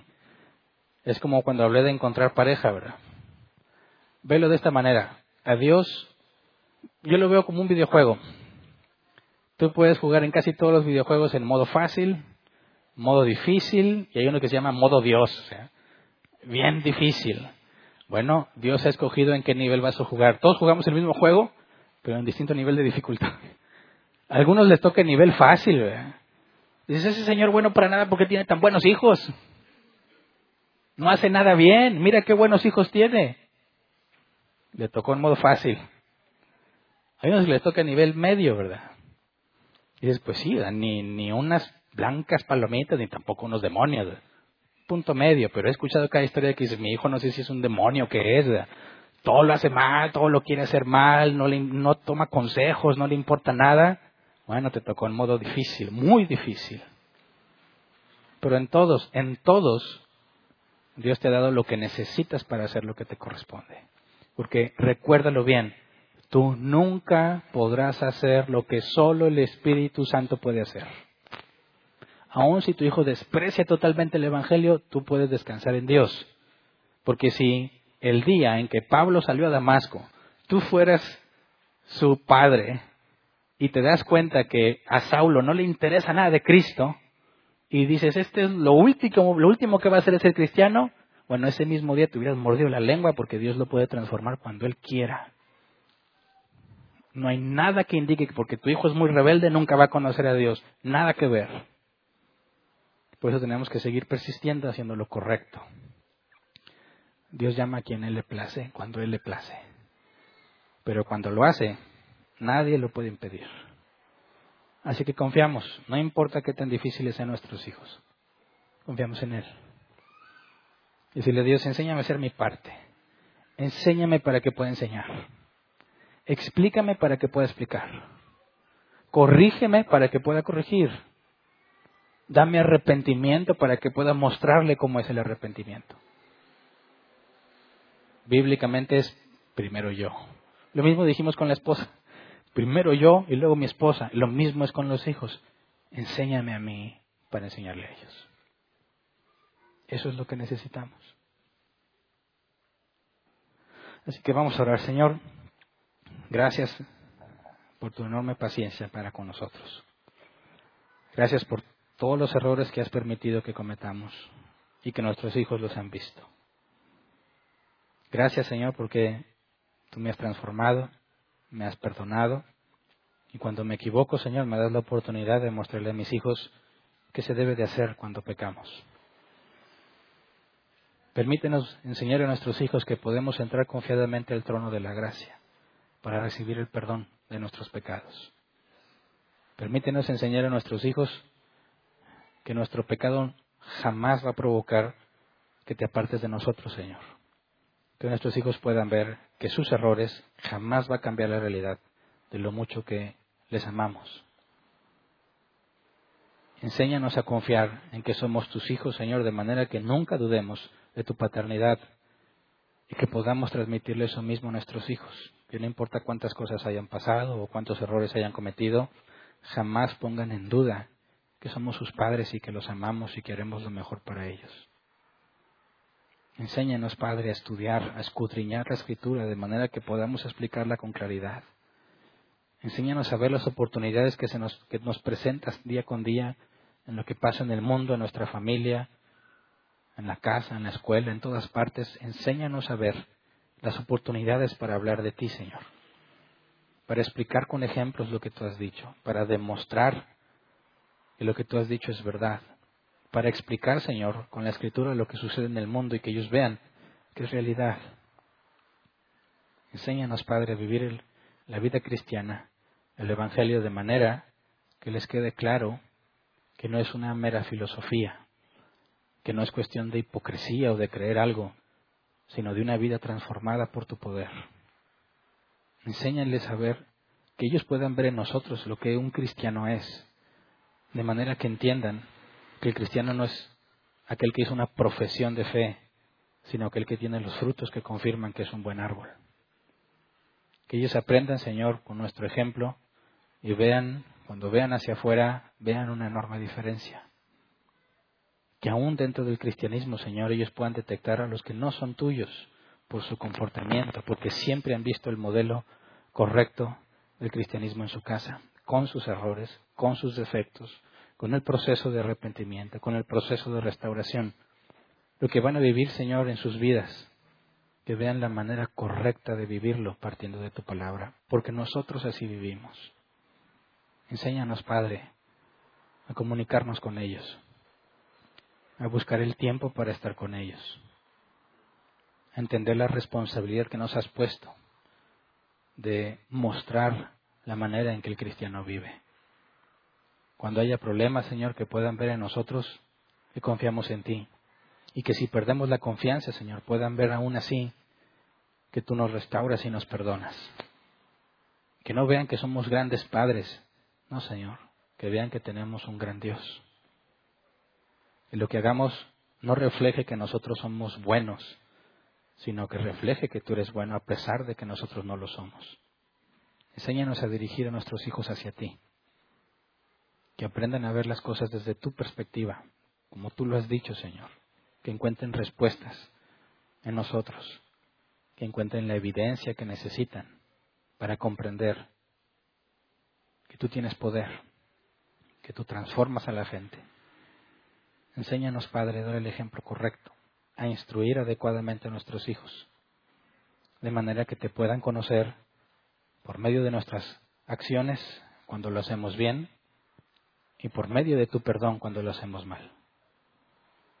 Que nuestros hijos, Señor, comprendan el lugar que les corresponde en este mundo, las dificultades que van a enfrentar y que aprendan, Señor, a ver todos los beneficios que tú les has dado. Yo sé que eso requiere muchas experiencias, muchas dificultades, cosas que yo no puedo controlar, pero que siempre han estado bajo tu control.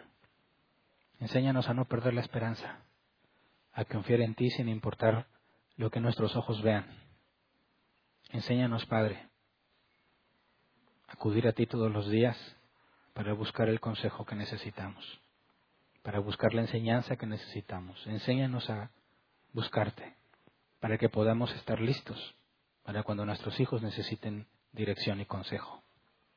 Que sepan que pueden confiar en sus padres, que les pueden pedir consejo a sus padres porque ellos saben que no tengan la necesidad de recorrer al mundo para buscar respuestas, que no se vean forzados a buscar a alguien más que pueda ayudarlos porque sus padres son incapaces. No, Señor, enséñanos a cumplir nuestra responsabilidad para poder bendecir a nuestros hijos. Gracias, Padre, por tu perdón. Gracias por tus misericordias. Gracias porque podemos confiar, Señor, en que jamás nos abandonarás. Enséñanos, Padre, a mostrar eso mismo a nuestros hijos. Gracias antemano por todo lo que has hecho y por lo que harás. Amén.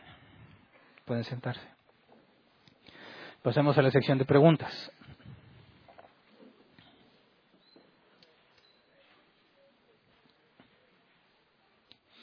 Tenemos 15 minutos para responder. Si tienes una pregunta, levantas tu mano, te llevan el micrófono, no importa si es la primera vez que vienes. Y si quedan, eh, si hay preguntas en línea y nos queda tiempo, pasamos a responderlas. Si no, pues invitamos a los que están en línea que nos acompañen a los jueves de preguntas y respuestas, ¿verdad? Así que levante tu mano, por favor, para que te lleven el micrófono y te pueda ver bien. Muy bien, ya tenemos la primera. Buenas, buenas tardes, hermano. ¿Se oí? ¿No se oí? Ya. Eh, dos, dos cosas nomás. Mira, este, claro, no, no, no quiero expresar algo que, que pueda manifestar una presunción. Eh, simplemente quiero aportar algo porque es importante cuando uno está creciendo también como padre, porque como padre pues eh, es difícil recibir la instrucción correcta y exacta. Y muchas veces, tristemente, a veces nos damos cuenta después de un tiempo pasado y ha perdido y no podemos regresarlo.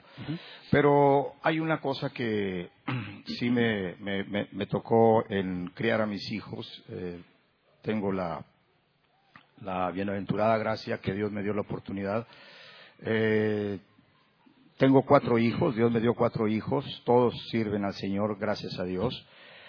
Pero sí, este, de hecho, uno de los consejos que yo les doy a mis hijas es que la importancia de sí crear eh, la educación eh, del niño, provocándole una apetencia para que le interesen las cosas de Dios pero nunca dejé de un lado la vara. Yo no sé si a lo mejor tu explicación está en contra de la vara. Eh, la Biblia nos enseña que la vara este, tenemos que usarla, que no tengamos temor, que el niño no morirá, dice Proverbios 22 y 23.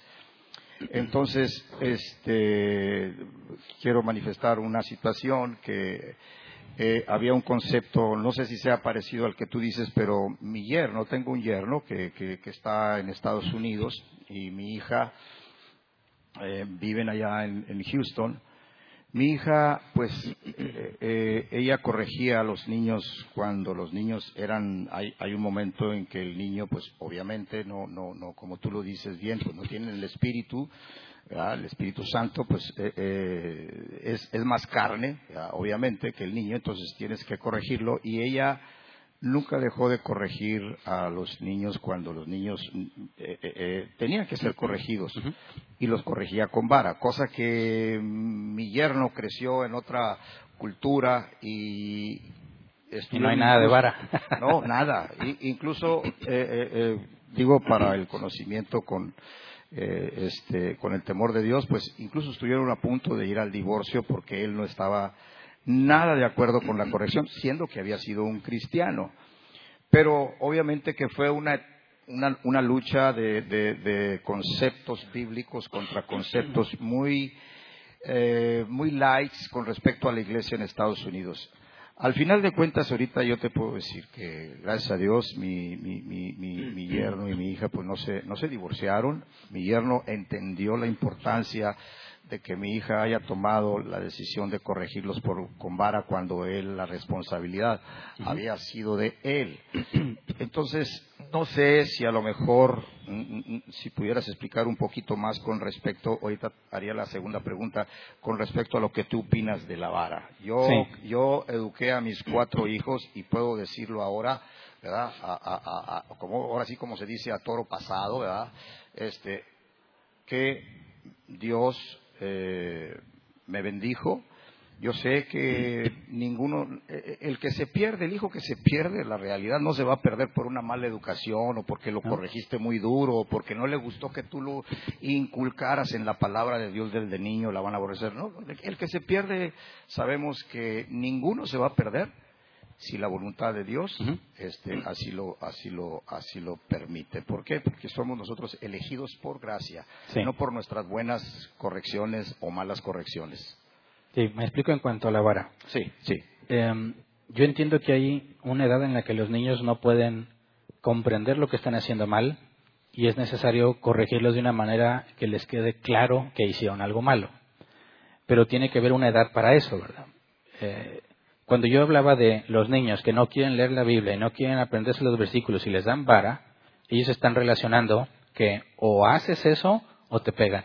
Es decir, no hay una motivación del niño para estudiar, no hay un deseo del niño para estudiar, lo hace porque lo están obligando si no quiere que le peguen con la vara. Y en ese contexto, lo que están creando es una olla de presión que va a explotar en cuanto pueda.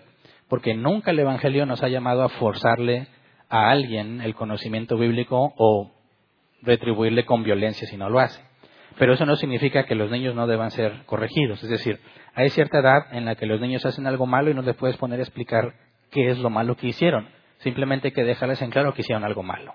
Entonces, yo le llegué a dar nalgadas a mis hijos cuando se portaban mal y no me entienden por qué, les doy una nalgada y el ver su expresión, de ¿por qué me pegas? O sea, decirle, es que no debes de hacer eso. Y era muy útil porque como no entienden, pero saben que les vas a dar una nalgada, no lo hacen. Simplemente estás refrenando el mal.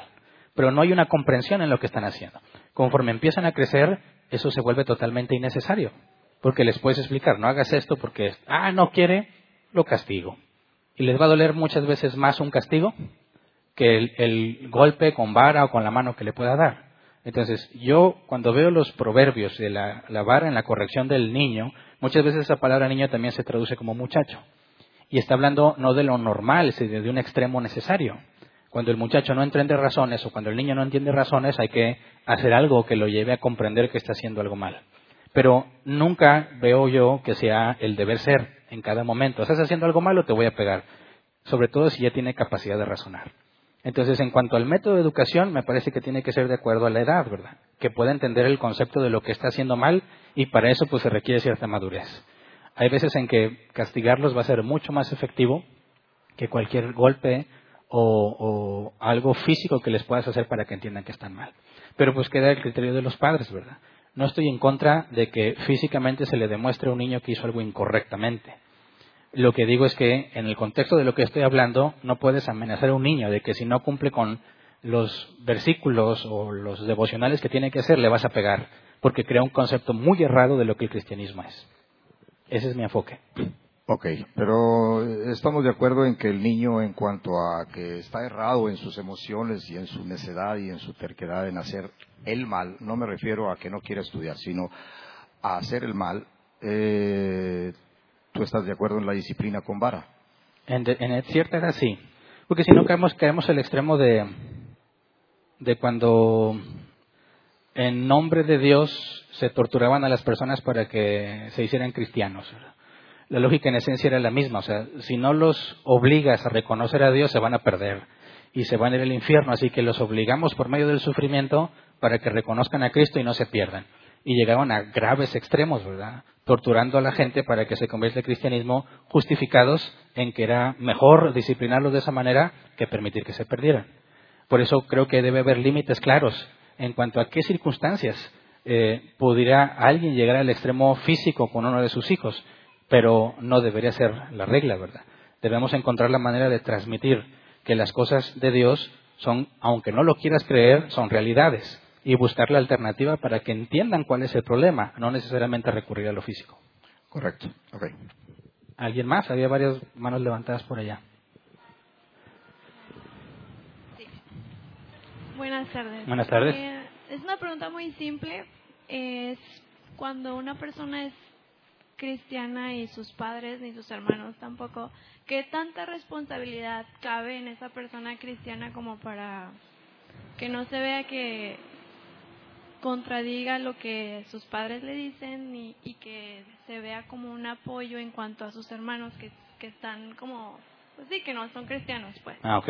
O sea, ¿cómo evitas el problema con tu familia no cristiana cuando tú quieres hacer las cosas que la Biblia dice? ¿Sí? Esa es una adición. Es un problema al que todos nos enfrentamos cuando tenemos familia no cristiana. Pero lamentablemente obedecer a Dios no es negociable. Es decir, tenemos que hacer lo que debemos hacer con nuestros hijos partiendo de la escritura. Y si a nuestra familia no le gusta, tendríamos que analizar el porqué, decir, bueno, a ver, no voy a modificar lo que debo de hacer según la escritura con mis hijos.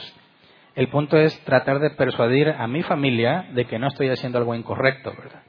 Tendríamos que ver un ejemplo. Si me dicen, oye, ¿por qué llevas a tus hijos? He escuchado eso.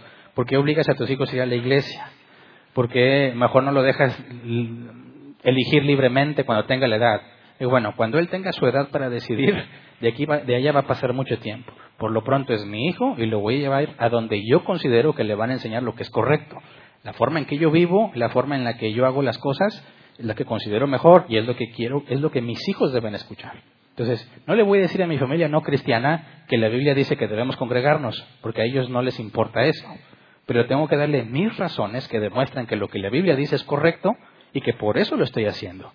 Y a menos que me demuestren que estoy mal, no lo voy a dejar de hacer. De manera que traslado el conflicto. No es contra mí.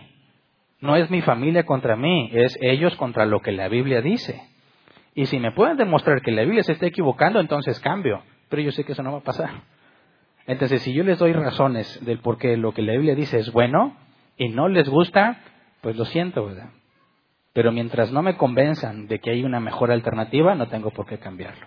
Y ese es un límite que tenemos que poner siempre con nuestras vidas y con la vida de nuestra familia. Hacemos lo que la Biblia dice porque es lo mejor que hay. Y la gente que trata de intervenir, tienes que ponerle esa pregunta. Muéstrame por qué está mal o muéstrame cómo es mejor. Y ahí no simplemente es no, sino que tratas de aprovechar la oportunidad ellos van a tener que ponerse a pensar. Van a tener que reflexionar en cosas que no reflexionan normalmente y es una excelente oportunidad para hablarles de Dios. ¿Me explico? ¿Alguien más? Buenas tardes, hermano. Buenas tardes. Bueno, era referente a la pregunta que te hizo, pero bueno, ahora yo te hago la pregunta en cuestión. Cuando los padres por ignorancia, este, eh, bueno, que tienen un poco de conocimiento de la palabra, ¿verdad? No total, pero no te instruyeron, eh, pero tú eres cristiana. eh, ¿Tú como hijo, tú puedes instruir a tus padres? Mm, no propiamente eh, el grado de instruir, ¿verdad? Eh, tú los puedes orientar o guiar hacia el Evangelio, ¿verdad? O mostrarles la Escritura. Me refiero, no porque esté mal lo que tú trates de enseñarle a tus papás, ¿verdad? sino cuando hablas de instruir, en el sentido de la familia es alguien que dirige, ¿verdad? Ahora, en las cosas de Dios, si tus padres no conocen, obviamente tenemos la obligación y la responsabilidad, no nada más bíblica, sino por amor a nuestros padres, de mostrarles lo que la Biblia dice. Pero tenemos que probar que está en su contexto correcto y que está bien interpretado, ¿verdad? Asegurarnos primero de eso. Y, y decirle a nuestros padres lo que debe pasar. Pero si tú eres la hija y quieres decirle a tus padres cómo te deben educar, es algo muy complejo. ¿Verdad? Que tus padres no van a decir, ay, sí, chucha, pues tú me estás diciendo cómo te eduque, pues me, me suena raro, ¿verdad? Por eso es lo que te digo que es complejo. ¿Cómo vas a instruir a tus papás? El cómo te deben instruir a ti no cuadra. La Biblia dice que como hijos tenemos que obedecer a nuestros padres y honrarlos. Entonces, buscamos oportunidades para explicarles a nuestros padres qué es lo que la Biblia dice al respecto, pero mientras sean mis padres y no me pidan nada contrario a la escritura, tengo que obedecerlos y honrarlos. Bueno, y ahí, por ejemplo, cuando dice la escritura, no hagas enojar a tus hijos, ¿a qué se refiere? Hay un ejemplo que podemos ver. Imagínate que tu hijo, tú le, tú le prohíbes que haga algo. Y tu hijo dice, pero ¿por qué no? ¿Qué, le qué, ¿Qué opciones tienes como respuesta? La más típica es no porque digo yo, ¿verdad? ¿Y qué, hace, qué va a hacer el niño o el adolescente cuando le dices eso? Se va a quedar diciendo, ah, bueno, está bien. No, ¿verdad? Se va a enojar más. Y, oye, pero explícame qué tiene de malo. Ya te dije, no voy a discutir contigo. Bueno, ¿qué estás haciendo?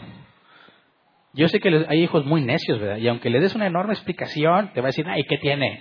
Bueno, pero si ya llegas a ese grado, pues ya no vamos a discutir, ya te expliqué y no lo quieres entender. El punto es que si tú no estás haciendo el esfuerzo por aclararle, por explicarle, estás haciendo nada más que se enoje, estás mal, es pecado, porque es opuesto a lo que debieras estar haciendo. Porque si tú le pides que haga algo y no le parece justo, es tu oportunidad de demostrar cómo si es justo lo que Dios dice. Y si tú simplemente por negligencia y no quieres batallar, dejas que se enoje, sabiendo tú que eso lo va a hacer enojar, ese es el pecado del cual habla la Biblia, ¿verdad? No provoques tus hijos a ira, sino instruyelos en la disciplina. Entonces, todas esas oportunidades hay que tomarlas. Muchas veces no te van a creer y va a seguir siguiendo mal, se, se va a seguir viendo mal a sus ojos. Pero bueno, si ya diste la explicación, ya no hay más que discutir. Ya si se enoja es porque él quiere, ¿verdad? No porque tú lo estés provocando ese enojo. ¿Se entiende? Gracias. ¿Alguien más? No sé dónde está el micro. Buenas. Eh, una duda, Hernán. ¿Qué hacer en cuanto a la disciplina, pero en público? Uh, en mi caso, pues Lisa está chiquita, tiene dos años, y hay veces donde, por más que le explico, no entiende, y a veces necesito recurrir a la disciplina física, vaya, eh, la vara, ¿verdad? O, o al a hacerlo entender. Pero pues está la cuestión de que ahorita se, se está presentando en la maternidad la cuestión de la educación respetable y que no le grites, no le golpees, no le des con vara, el cinturón no le sirve. Entonces, ¿qué hacer eh, en esa cuestión, verdad? Cuando te, toca estar en público, en la calle, en el súper, y el niño no entiende, ¿qué nos aconsejarías a las parejas que tenemos niños pequeños? Yo, yo me enfrenté a ese problema muchas veces. y lo, lo comenté ahorita en la, en la primera pregunta. Mucho tiene que ver la edad del niño, ¿verdad? Si no va a entender razones, tienes que expresarle de alguna manera que entienda que hizo algo mal. Y casi todos los niños hacen su berrinche, ¿verdad? Y cuando tú le dices, no, niño, ya, la gente te juzga. Y dice, mira, qué mala madre, ¿verdad? Qué mal padre. Y dice, bueno, todos estamos expuestos a eso, entonces hay que ver las circunstancias. Si tú tienes la oportunidad de llevarte a tu hijo a un lugar en privado y ahí corregirlo, eso sería lo ideal. Porque no es que esté mal lo que vayas a hacer, ¿verdad? Pero te evitas los prejuicios de todos los que te están viendo. Si no hay de otra, si está ahí y tira las cosas y todo, bueno, ahí mismo hay que encontrar la manera de corregirlo sin hacer mucho escándalo, ¿verdad? Y ahí hay muchas técnicas, ¿verdad? No tienes que decirle, ya, porque luego va a llegar la policía, eh, señora asesina y golpea a su hijo. No, pero me acuerdo mucho que sí funciona. a cierta edad, eh, quiero aclarar eso, cierta edad donde no entienden, yo no sé si viste el programa del Chavo, cómo corregían a Kiko. Ay, mi hijito criaturito, ¿qué te pasó? Ya te dije que no estás haciendo eso. Nadie se dio cuenta de lo que pasó, ¿verdad? Pero tú estás haciendo una corrección. Ahora, eso es porque el niño no entiende. Y hay una, tienes que encontrar una manera de refrenarlo, que entienda que hizo algo malo. Ya más grande no tienes por qué hacer uso de ese tipo de técnicas. Porque eh, la Biblia también nos llama a hacer lo correcto delante de los hombres. Y a veces el conflicto de querer disciplinar a tu hijo o gritarle dice todo lo opuesto a lo que realmente estás tratando de hacer. Entonces busca un lugar privado y si no lo hay, busca una forma discreta de ponerle un alto a ese comportamiento de manera que el niño entienda que hizo algo malo. Se nos acabó el tiempo. Yo sé que había varias manos levantadas. Si gustan, pueden acercarse aquí al final a platicar las dudas, ¿verdad? y no vi si había preguntas en línea, pero si las hubo, los invitamos a los jueves de preguntas y respuestas eh, a las 7 de la tarde, hora México. Si quieres participar en ese grupo, escríbenos en Facebook, mándanos un mensaje, dinos que estás interesado y te mandamos las instrucciones. Es totalmente gratuito. Solamente necesitas las instrucciones. No es un video público, es una transmisión que solo aquellos que tienen el link de la transmisión pueden acceder. Así que si te interesa, te damos las instrucciones para que puedas recibir ese link y acompañarnos. Así que despedimos entonces a los que nos acompañan en línea y espero que nos acompañen también este próximo miércoles. Gracias.